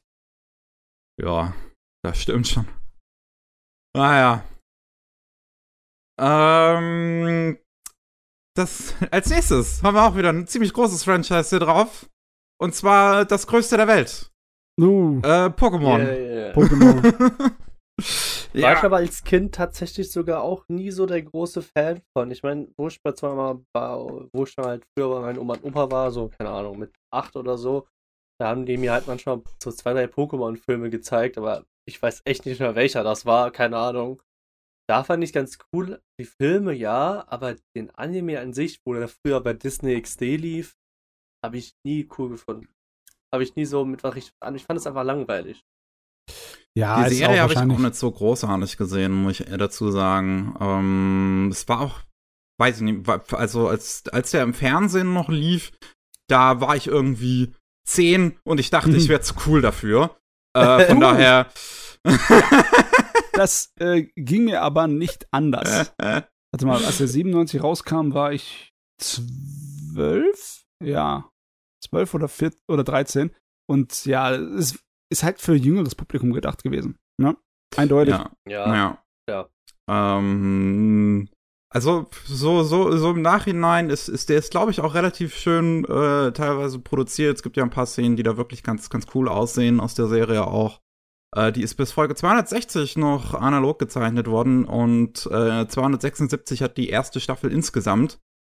Eigentlich schön gewesen, wenn sie es da komplett durchgezogen hätten. Hm. Ähm, sind halt die letzten 16 Folgen der ersten Staffel dann digital. Äh, ja, aber so viel kann ich zu der Serie auch wirklich nicht sagen. Ich weiß nur, dass mein Bruder die irgendwann danach geholt hat und wirklich cool gefunden hat. Ich habe aber jetzt in Vorbereitung auf diesen Podcast dann tatsächlich aus Neugierde den letzten Pokémon-Film auf Zähl gesehen, ähm, weil es mich auch überrascht hatte, wie spät der rausgekommen ist. Oh 2006. Ja, die, haben, die haben echt lang gemacht, meine Güte. Krass. Pokémon Ranger und der Tempel des Meeres ist halt dann ein äh, äh, ähm, wie, wie, wie, wie, wie nennt man das, äh, äh ein, ein Beiprodukt zu dem Pokémon Ranger DS-Spiel, was da zeitgleich rausgekommen ist als Vermarktung. Und ähm, da ist es, glaube ich, ziemlich eindeutig, dass das alles nur auf C halt gezeichnet ist und digitalisiert worden ist, weil hm. du auch dieses ganze äh, Wackeln nicht hast. Das Bild ist viel zu sauber. Ähm, und aber trotzdem ist sehr interessant, was der macht. Und äh, der sieht wirklich schön aus. Also er ist sehr schön gezeichnet. Es hat teilweise sehr schöne Hintergründe. Und der spielt sehr viel mit einem Mix aus CGI und Handzeichnung.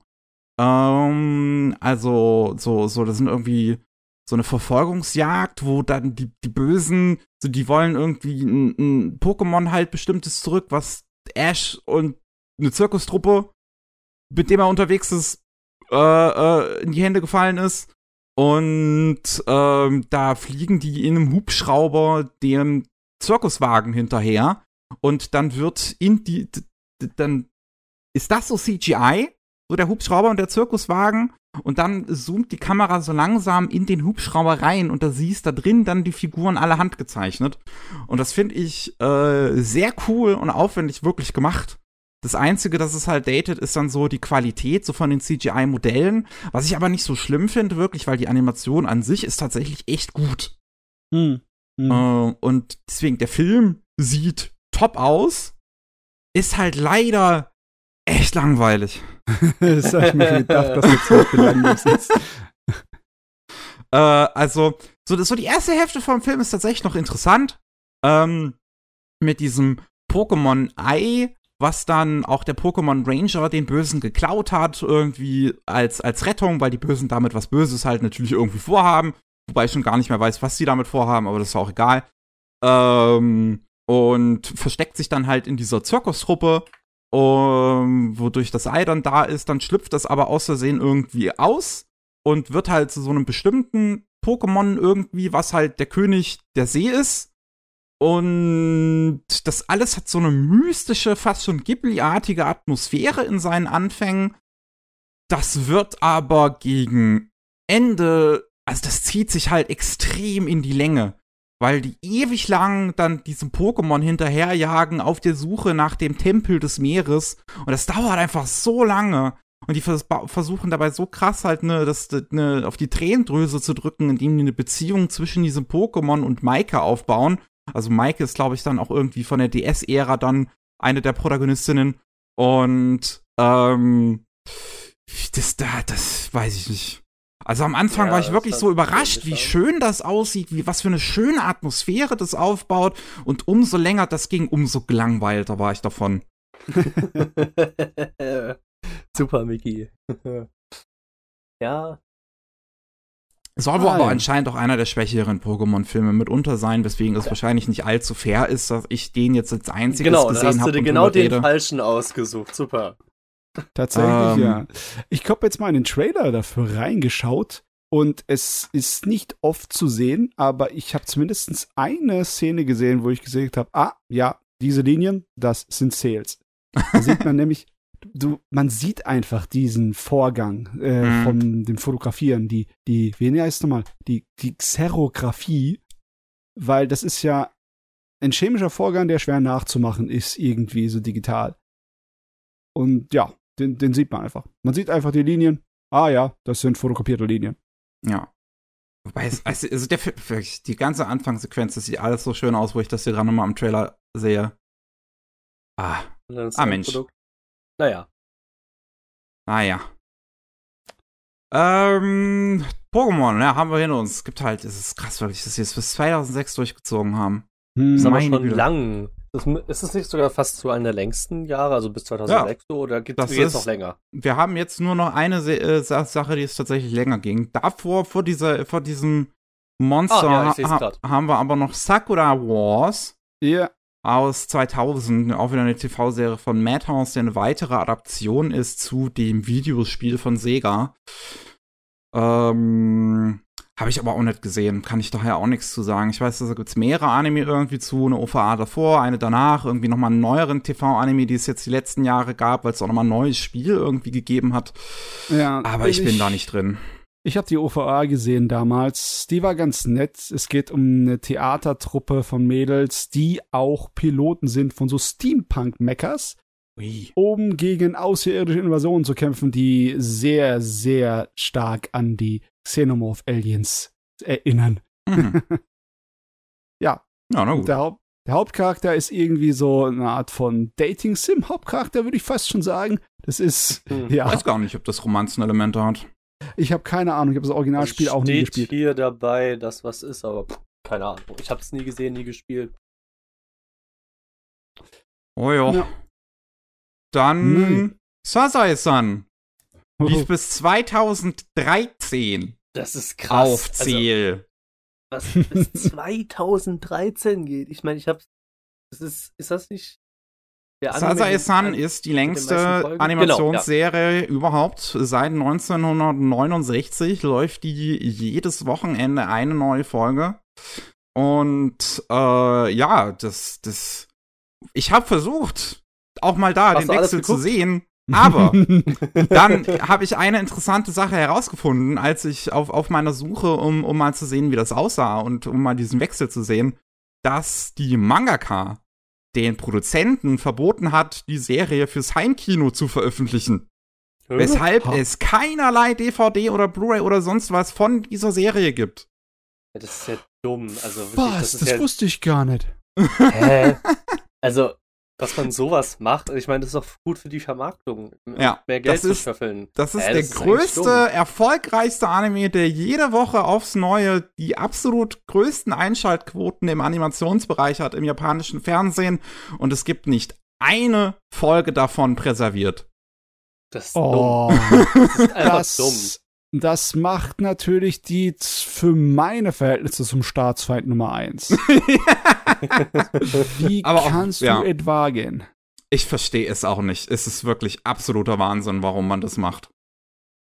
Ähm, Aber das ist, muss man nicht verstehen. Also die Frau ist jetzt schon seit über 20 Jahren nicht mehr auf dieser Welt, ja? ja? Äh, aber, aber, die Produzenten scheinen sich immer noch an ihren Wunsch zu halten. Haben ein einziges Mal haben sie es gebrochen, indem sie die ersten 100 Folgen mal zu einem Jubiläum auf Amazon angeboten haben. Ja, guck wenigstens etwas. Wenigstens etwas. Ja, die ersten 100 Folgen. ja, genau. das Von ist natürlich ein Teil, das ist inhaltlich völlig belanglos, absichtlich. Ne? Das ist halt ein äh, japanisches Familienaltgold. Ne? Ein, ja. Aber. Äh, so eine Vielgut-Sache halt. Ja, ich muss echt sagen, diese Idee von wegen, dass sie so dermaßen traditionell und bewusst sich sind von der Wichtigkeit dass sie das bis 2013 durchgezogen haben. Ist, das ja. ging auch durch die Nachrichten, kann ich mich noch erinnern. Mhm. Ne? Sasae-san hört auf, Sales zu benutzen und so. Ja, du hast sie immer noch benutzt. Ich habe auch ein Interview gelesen von 2007, wo auch einer der Produzenten halt gesagt hatte, wir bleiben auf Zähl, weil die Leute, die das jede Woche schauen, so vertraut mit dem Look sind, dass wir uns gar nicht trauen, das zu ändern. Mhm. Ähm, bis es ja dann halt letzten Endes irgendwann gemacht haben. Ja, aber zu dem Zeitpunkt waren auch digitale Produktionen von Anime relativ weit schon fortgeschritten. Ja, also da hat es dann wahrscheinlich auch nicht mehr groß gejuckt. Da konnten sie wahrscheinlich den alten Stil auch akzeptabel gut nachmachen. Es geht bestimmt auch bei Sasai-san. Ich weiß nicht, ob ihr jemals Bilder davon gesehen habt. Das ist auch äußerst simpel vom Zeichenstil. Ja. Ach, ja. hier gibt es auf YouTube Folgen. Das ist halt die einzige Möglichkeit, wie man die Serie. Halt ich habe die erste Folge gerade gefunden. Mhm. Ja. Äh, aber ja, also dass auch jede Folge 24 Minuten geht, so, ja, hat man schon ein bisschen Watchtime auf der Uhr, würde ich sagen. Ja. Wenn es die Folgen denn irgendwie sonst zu sehen gäbe. Aber es bleibt also halt ich, bei den Fans, ja. dass sie das dann irgendwie auf YouTube und sonst was hochladen, wenn sie das im Fernsehen aufnehmen. Was ziemlich frech ist. Ich habe die erste Folge habe ich jetzt nur hier gefunden. Da gibt es auch nur die erste Folge. Ich schicke euch gerade mal rein. Ja. Aber ganz ehrlich, du, ähm, ich habe auch keinerlei Interesse daran, 2000 plus Folgen zu gucken. Ja, also ich auch nicht. Wenn, guck mal, also ich meine, allein, dass es 24 Minuten geht, ist schon ein bisschen übertrieben. Da ist Shinchan mit so 6 bis 10 Minuten ja relativ einfacheres Projekt. Aber dass es jedes 25 Minuten geht, ist erstens übertrieben viel. Äh, weil, da hast du, da bist du ja verrückt von. Ja, ja, ich glaube. Es ist ja auch nicht zum Bingen gedacht. Das ist halt, ja, ja, wenn es im Fernsehen läuft, dann machst du es an und sonst ja, vergisst es. Es hat bestimmt nicht mal eine Story. Es ist einfach nur so, ja, wir machen einfach was, damit ha, wir ein bisschen. Ha, ja, hat wirklich keine Story. Ist einfach nur japanischer Alltag, mehr ist das ja. nicht. Genau, ja, ja. Lustig, auf lustig, ein bisschen Slapstick, dies, das und so. Ich weiß, der Manga war relativ wichtig für seine Zeit, weil er ziemlich feministisch gewesen ist für seine Zeit. Ähm, ich weiß gar nicht, ob das dann so eine große Rolle dann noch irgendwie im Anime spielt. Oder ob sie es vielleicht sogar den Aspekt runtergetrimmt haben, als sie mit der Produktion angefangen haben, weil das war ja dann noch in den 60ern. Naja, ich hab's ja nie gesehen, weil wir dürfen es ja auch nicht sehen. Vielen Dank, liebe Mangaka ähm, ja, ist so, Mensch. Schämt euch. Als nächstes auf der Liste aus 2000 ist Shin Robo vs. Neo Robo. Haben wir halt beim letzten Podcast drüber gesprochen, beziehungsweise ich habe drüber gesprochen. Wenn ihr mehr dann dazu erfahren wollt, könnt ihr da gerne reinhören. Ähm, ist halt auch ganz nett, ist aber auch eher für Fans von Robo gedacht. Jo. Ähm, was wir noch haben, ist Shingu, Shingu, Secret of the Stellar Wars von 2001, auch wieder eine Madhouse-Serie. Kenne ich gar nicht. Ich habe die mir mal angeguckt. Ich habe die auch auf meiner Liste länger gehabt, ähm, weil die so ein bisschen als Evangelion-Klon zu seinem Release abgetan worden ist und deswegen sehr stark unterging dann. Okay, hat es ähm, auch Riesenroboter drin oder wie? Es hat einen Riesenroboter drin. Irgendwie. Oh. Ähm, das ist tatsächlich ein ziemlich interessantes Gerät, weil es in einer Zukunft spielt, so irgendwann 2080 rum. Ähm, und das ist aber eine Zukunft, die sehr realistisch gehalten ist. Also da ke keine fliegenden Autos, kein Space Travel oder sonst irgendwas. Es ist im Prinzip einfach heute. Wirklich. okay. Also auch, auch, so, so. Die, die, Serie ist 2001 gemacht worden. Da gab es noch keine wirklichen Tablets, aber die haben im Prinzip auch dann so, so, wie man es sich bei Star Trek so ein bisschen vorgestellt hat, und das äh, Tablets dann halt mit drin in der Serie. Deswegen, die Serie ist nicht weit entfernt von dem, was wir heute haben. Hm, ähm, interessant. Was, was das schon mal sehr down to earth gehalten ist. Was ich aber halt auch interessant finde, ist, die Serie fängt direkt an mit einer Alien-Invasion. So, Erde, ähm, so, und, und wird, kommen, kommen die Aliens dann an und die, wir sehen direkt am Anfang, wie halt der Riesenroboter ähm, die äh, Erde so, so, so rettet von einem außerirdischen Angriff. Und dann erzählt der japanische Premierminister das im Fernsehen und alle Menschen sind so, ja, okay. so, keine, keine großartige Reaktion sonst weiter. Alle gehen so, so, so weiter dann zur, zur Arbeit oder zur Schule. Und in der Schule unterhalten sich die, die Leute dann so, ey, wusstet ihr, dass uns Aliens angreifen? Also, ja, ich hab's heute früher auch im Fernsehen gesehen. Das ist irgendwie furchtbar realistisch. Das können wir uns doch nicht antun. Es, ist, es hat wirklich ein bisschen wehgetan, das zu sehen. ähm, und äh, das dann dann geht es aber halt darum, dass in diesem kleinen Ortschaft, in dieser kleinen Ortschaft, wo der Anime spielt, es im Prinzip so Auserwählte gibt, die so ein bisschen Superkräfte haben. Ähm, zum Beispiel kann halt eine der weiblichen Hauptfiguren sich halt in diesen riesen Mecha verwandeln, ähm, um gegen die Aliens zu kämpfen. Aber tatsächlich passiert gar nicht so viel Action in der Serie, weil es sehr viel um Politik auch da drin geht. Ähm, oh. Weil es halt auch so, ein Inter, äh, so, so, so einen intergalaktischen Council irgendwie gibt, die, die Erde noch nicht mit in den Council mit aufnehmen wollen, weil die die als noch nicht fortgeschritten genug betrachten. Ähm, gleichzeitig will halt eine Alien-Rasse, die aus dem Council rausgeflogen ist, weil die sich im Prinzip selbst zerlegt haben durch einen Bürgerkrieg, ähm, dabei jetzt die Erde anzugreifen. Und Leute vom Council sind natürlich auch von unterschiedlichsten Planeten auf der Erde, weil die da im Prinzip trotzdem so eine Art Außenposten alle haben, um sich da zu verständigen. Hm. Ähm, und da, deswegen geht es sehr viel um Diplomatie. Es wird viel mit diesen außerirdischen Invaders halt geredet und überlegt so, ja, was wollt ihr eigentlich und wie können wir denn machen, dass wir da so ein bisschen so dem entgegenkommen und ohne dass jetzt die Menschheit zu viel von mitkriegt. So ist es zumindest in der ersten Hälfte. In der zweiten Hälfte wird dann auch die Regierung von den Menschen wesentlich involvierter in dem Ganzen. Was? Boah, ey, das, das Ding, ich weiß nicht, was ich davon halten soll. Die Designs sehen irgendwie aus wie für eine Kinderserie. Also im Sinne von wegen, ja, das ist nicht unbedingt dein Fall. Der Inhalt hört sich viel eher nach meinem Zeugs an, Science Fiction von der Sorte, die ich mag. Und die Produktion, wenn ich mir diesen Trailer angucke, die scheint ziemlich aufwendig zu sein von Animationsqualität. Oh ja, das Ding sieht top aus. Ähm, ich glaube auch wirklich, dass das die Absicht dahinter ist. Dass es, dass die Designs so ein bisschen davon ablenken sollen, ähm, von, von, vom Inhalt der Serie. Hm. Muss, ich meine, es passiert jetzt nicht großartig auch irgendwie was Brutales oder sonst irgendwie was da drin. Und du hast doch keine, keine Dialoge, wo jetzt irgendwie Schimpfworte oder sowas groß fallen. Es hat alles eine sehr kindgerechte Präsentation, ja, ja, aber ja. es ist ein sehr anspruchsvoller Inhalt. Interessant, interessant. Ist auch ein großes Franchise, wie du ja meintest letztens, ne? Also. Nee, wo bist Oder? du gerade gedanklich? Ach so, nee, okay, alles gut, ja. Äh, nee, vergiss es, vergiss es. ja. Shingo Secret of Stellar Wars, also auch die, die, die Animationen sind halt wirklich cool von den Action-Szenen, die halt drin sind. Wie gesagt, es sind relativ wenige, ähm, weil halt größtenteils es eher um die Diplomatie geht das alles sehr interessant aber eingefangen wird, es wirklich spannend ist, dem Ganzen zu folgen. Ich finde, gegen Ende verrennt sich so ein bisschen, also es wird ein bisschen too much. So ist es hm. einfach, es ist so, so, so, manchmal ist es wirklich all talk, so eine Episode. Also es ist wirklich nichts passiert und die einfach nur alle in einem Raum stehen und reden und das ist, und die Dialoge nicht spannend genug sind, um das einzufangen. Ähm, aber der Inhalt dahinter ist halt wirklich so interessant, dass ich trotzdem sagen würde, dass ich die Serie empfehlen kann, weil ich so einen Take auf eine Alien-Invasion noch nicht gesehen habe. Das ist mal eine geile Sache, dass sowas existiert. Und dann noch in Sales gemacht. Jo, ganz altmodisch.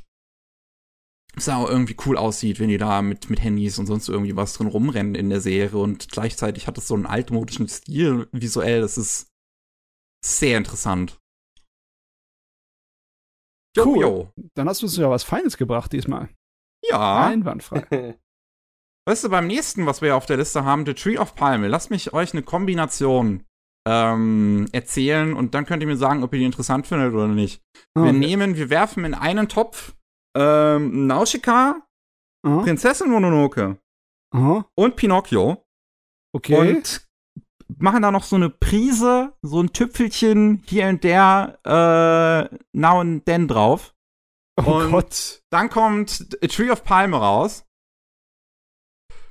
Was eigentlich, wenn ich das so erzähle, interessant klingt.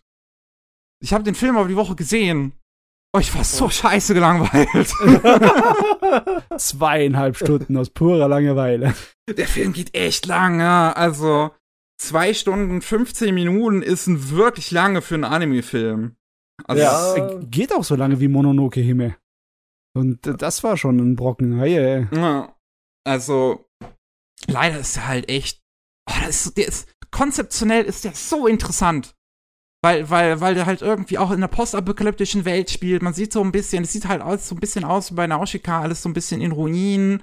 Ähm, und wir haben den Protagonisten, der so, so eigentlich ein Roboter ist, aber die ganze Zeit als Puppe bezeichnet wird und so nach seiner Menschlichkeit sucht, so, so als wäre halt Pinocchio. Ähm, und am Ende wachsen irgendwie dann Pflanzen aus ihm raus, weil er irgendwie aus einem Baum gemacht fuck. worden ist. ähm, und, und es gibt dann auch irgendwie so Wesen, die aussehen wie so ein, wie so ein riesen Tampon eigentlich auf zwei Beinen, der durch diese, durch dieses Ödland läuft und alle haben Angst davor. Aber gleichzeitig gibt es dann so Menschen auch, die die gefangen halten und dann irgendwie zur Jagd benutzen. Und gute Güte. Da, da steckt mega viel drin in dem Film, was super interessant ist auf dem Papier.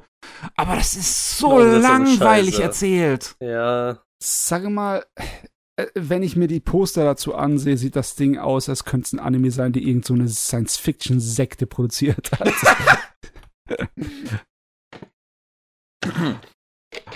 ich, ich, sehe so ein bisschen, was du meinst, ja, dass es so ein bisschen von Happy Science produziert sein könnte. ähm, ist aber nicht, ist glaube ich auch das erste Werk von Palm Studio, die den Anime gemacht haben. Und okay. die es dann auch gar nicht allzu lange gab. Ähm, ich weiß auch nicht, ob der Film jetzt hier Palme großartig erfolgreich gewesen ist. Der ist halt so seltsam. Ey, der sieht, ich meine, der sieht super schön aus. Der hat auch richtig geile Zerstörungsszenen mit da drin, was es in vielen modernen Anime irgendwie sich nicht großartig gibt, habe ich immer das Gefühl. Also so, so wirklich so Szenen wie in Akira oder dem ersten Short von, von Robert Carnival, wo im Prinzip Debris ohne Ende alles durch die Gegend fällt. Die ja. kleinsten Einzelteile.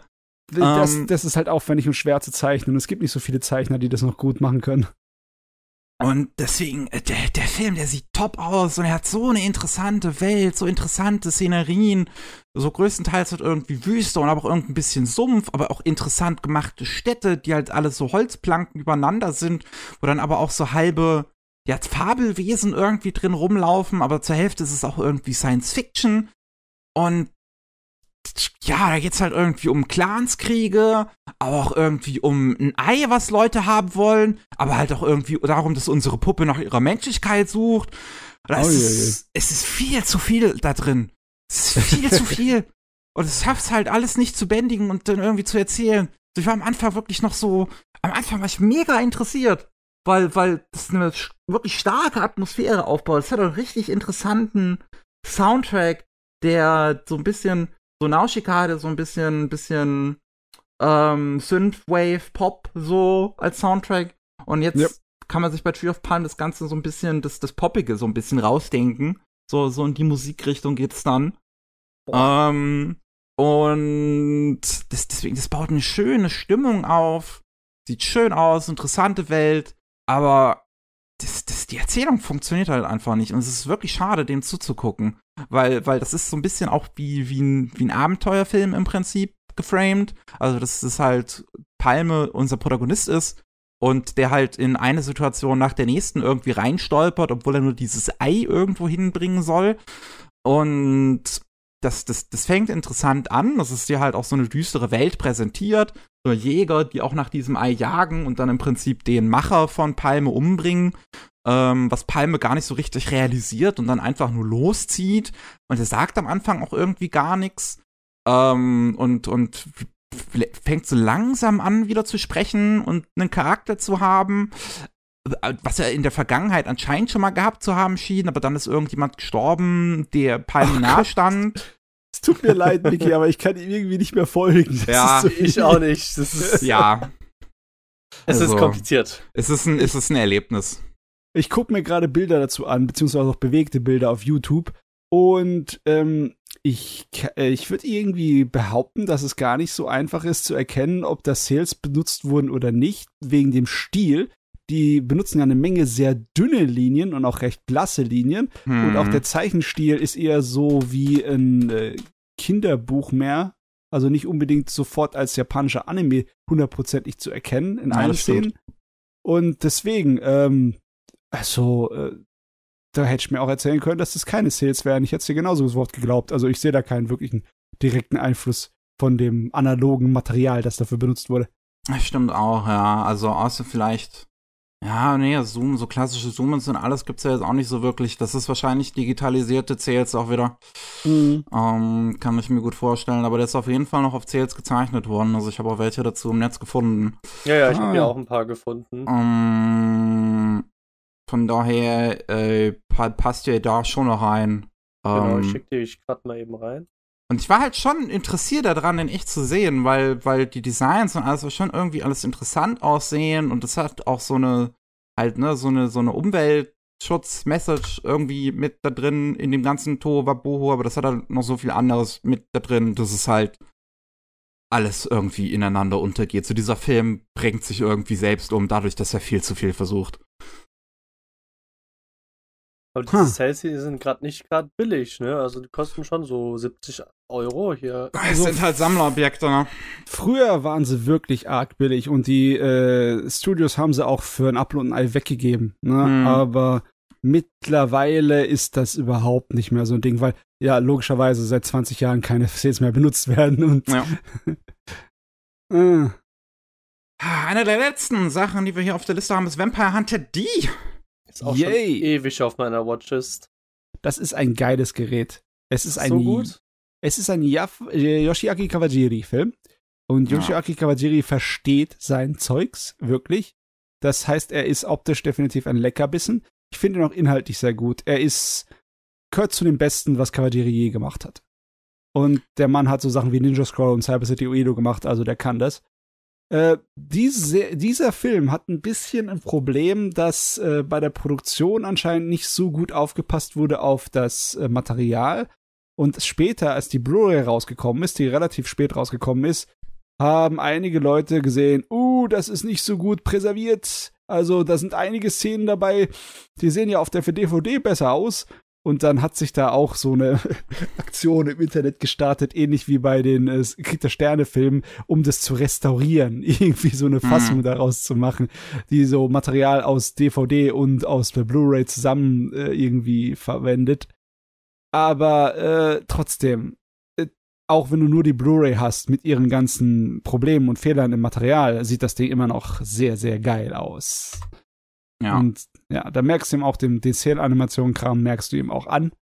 Das äh, ist die Zei der Zeichenstil hilft ihm auch. Der Kawajiri Charakterdesigner, dem seine Linien, die können sehr dick werden dann teilweise. Da ist nichts hier mit so feinem, dünnen Kram, da ist viel Schwarz zu sehen. Und dann kann man auch äh, die. Ich frage mich, ob sie den teilweise auf schwarz äh, gezeichnet haben. Da sieht man ja mehrere so dunkel hier, bei ist. dieser einen Cell hier für 200 Euro, was ich ja gerade reingeschickt habe. Ja. Das ist. Aber dafür 200 Euro, ja, schon ein schmackhafter Preis. aber hier sieht man, wieso, was du gerade meintest. Mehrfach gezeichnet auch. Alles. Ja, es ist ein bisschen blöd mit dem Link. Das ist nur, dass man das einmal auskopieren muss, aber ja, keine Ahnung. Warum das jetzt gerade nicht alles gemacht hat.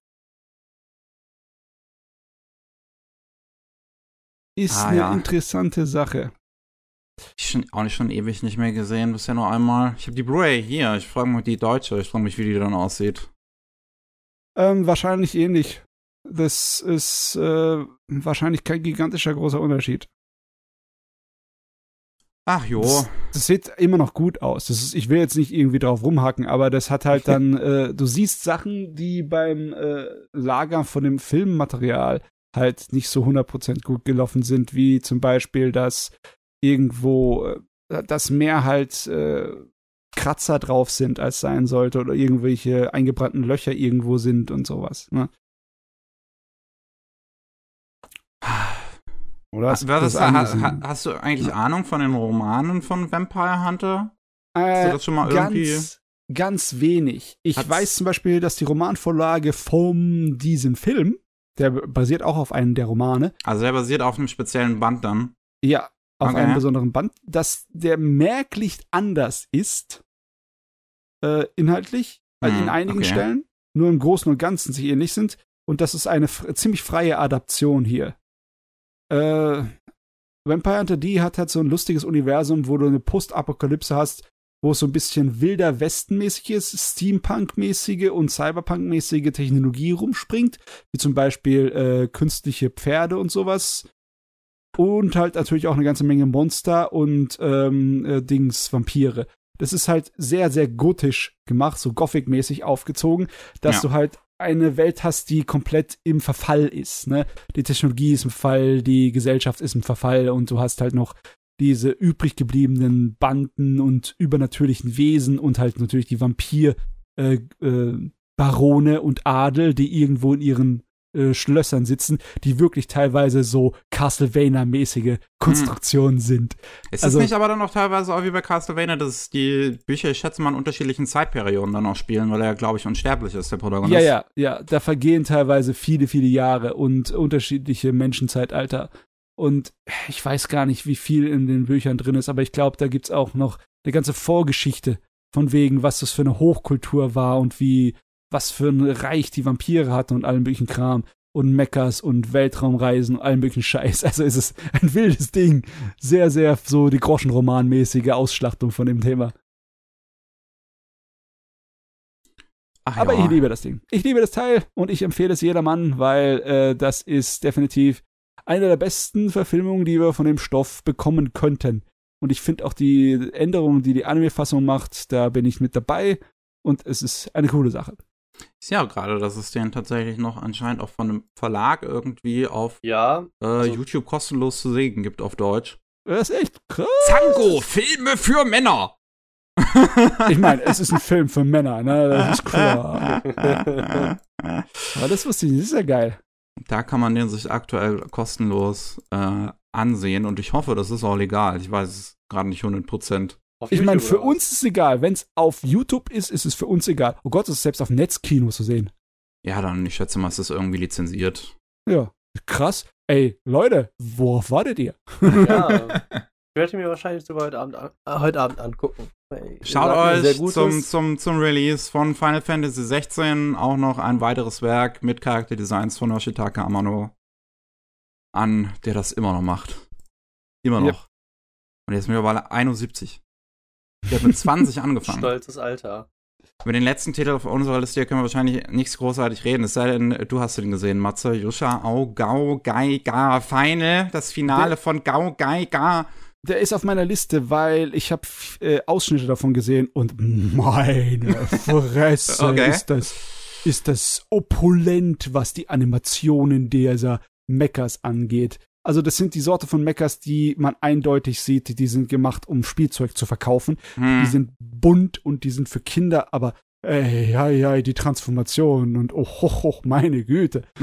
Das, allein deswegen ist er bei mir auf der Liste, aber komplett gesehen habe ich ihn noch nicht. Deswegen, ähm, es, ich weiß, dass er sehr, sehr sauber aussieht. So sauber, dass es, ähm, ja, das ist wahrscheinlich Cell-Animation, aber ich kann mir auch vorstellen, dass da Computertechnik benutzt wurde, um das zu schneiden und zu bearbeiten. Das kann gut sein. Er lief ja auch bis 2003. Also ich weiß jetzt tatsächlich auch gar nicht, ob da alle Folgen dann tatsächlich ähm, auf CL gezeichnet wurden von dieser OVA, von dem Finale. Ja, weil es, es ist halt eine ähm, späte OVA, ne? Deswegen, ja. ist, man kann sich auch vorstellen, dass der Aufwand der Produktion dahinter mehr ist. Und dann würde ich eigentlich fast drauf wetten, dass sie die, die Sales digitalisiert haben. Sieht aber trotzdem geil aus, ohne Ende. Es gab auf jeden Fall auch noch eine Blu-ray-Fassung, wie ich habe gerade auf YouTube gerade mal eingegeben, gab es eine Blu-ray-Fassung nochmal aufgehübschter. Mhm. Aber ja, ist halt, wie du meintest, typisches Mecha-Design zum Verkauf kleine Kinder. Ja, das muss ja nicht schlimm sein, weil auch die Dinger sind oft voll von diesem, was, diesen Einfluss von Gona Gai, ne? Mhm. Diese heißblütigen Piloten, die unbedingt ihre Angriffstactiken dann rausschreien müssen und die, je, je, je, schlimmer die Situation ist, desto stärker werden sie und mit ihrer Willenskraft machen sie alles hier platt. ich glaube, bei Mars und Kaiser hatten sie das auch erklärt, dass sie die Namen schreien müssen, weil dann der Roboter erst versteht, äh, was, was man ah. gerade machen will. Ja, ja. natürlich. Sonst geht's ja nicht. Ach ja. Ah, Na gut. Die Zähleranimation in den 2000ern. Heutzutage halt leider nicht mehr vorhanden, weshalb auch einige, weshalb so eine Technik wie Backlight Animation wir halt leider auch einfach gar nicht mehr sehen, was wirklich schade ist, wenn man halt dann noch so einen so so ein Film wie Tron zum Beispiel bedenkt, der das ganz, ganz groß verwendet hat und dadurch bis heute wirklich unfassbar toll aussieht. Ähm, ja, wir, wir, wir haben dann natürlich dafür eine Menge bekommen auch durch die Entwicklung von, äh, dass die Leute sich halt dran gewöhnt haben an digitale Techniken und ja. die Produktionen da besser geworden sind. Hat halt alles seine Vor- und Nachteile. Die Weiterentwicklung der Software. Ich meine, wir kriegen heutzutage auch Spektakel im Anime, die sind sehr toll, was Effekte angeht. Ich meine, UFO Table und seine digitale Fassung von so geilen Explosionseffekten ist ja auch ein Genuss, muss ich sagen. Hey, hey, hey. Hm. Natürlich auch was Feines. Ja. Aber ich, wie gesagt, also, wo ich ja, wie gesagt, vor drei, vier Jahren angefangen habe, nochmal Conan äh, mit Episode 1 anzufangen, ich bin halt wirklich mehr, mehr Fan von äh, Cell Animation. Weil ich finde es einfach, wie gesagt, viel farbenfroher und äh, halt, äh, weiß ich, ich kann jetzt nicht so viel sagen, aber ich finde es halt wirklich viel farbenfroher und einfach besser. So. Als so, es, die neue ja. ist natürlich auch cool, aber ich finde alte einfach, einfach irgendwie hübscher. Es hat was für sich, ne? Du, man muss halt ich meine, wirklich es hat auch aus unserer Perspektive vielleicht auch eine gewisse Nostalgiefaktor jetzt auch Oder schon. so, ja. ja. ja. Also, das ist ein Nostalgiefaktor, den man, je nachdem, wann man ihn angefangen hat zu gucken, nicht unbedingt so nachvollziehen kann. Ich habe ja angefangen auf VS, ne? Es ist ja. nicht so, als ob ich wirklich da so hundertprozentig die, die Vorteile davon gesehen hätte. Es ist nicht so, als ob dieser verdammte Magnetband diese ganzen Details von Farben und von Linien mir rübergebracht hätte. Ne?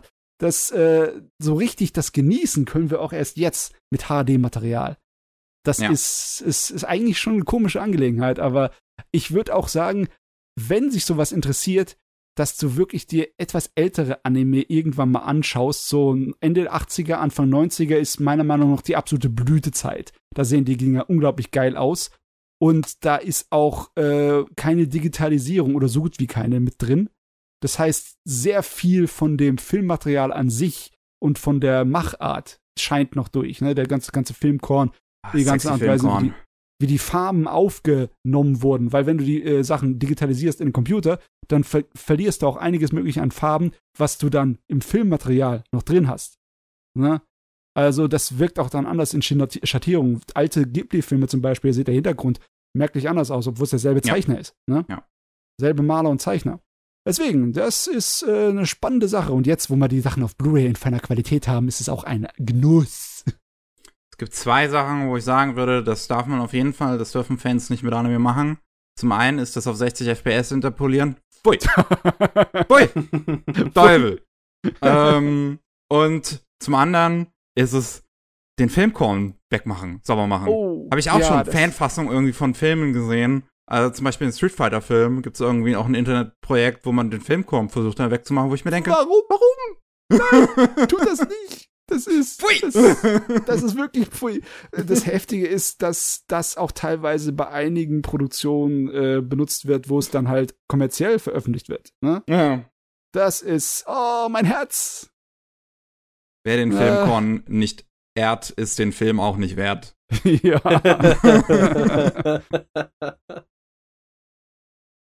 Ach Gott.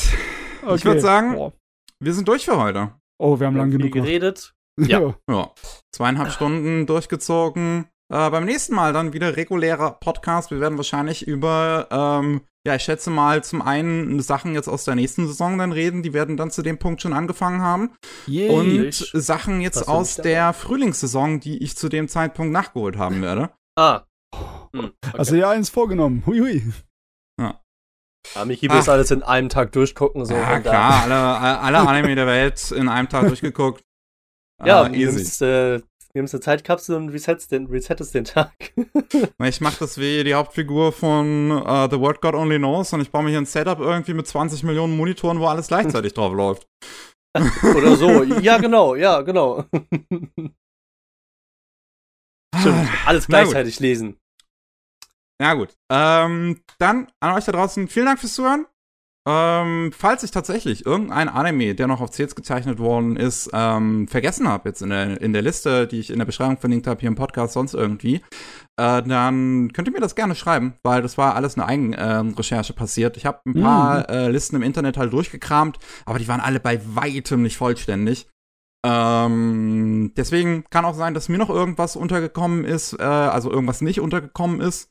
Ähm, könnt ihr mir also gerne auch in den Kommentaren schreiben. Äh, und ja, dann sind wir raus für heute. Bis zum nächsten Mal. Äh. Tschüss. Tschüss.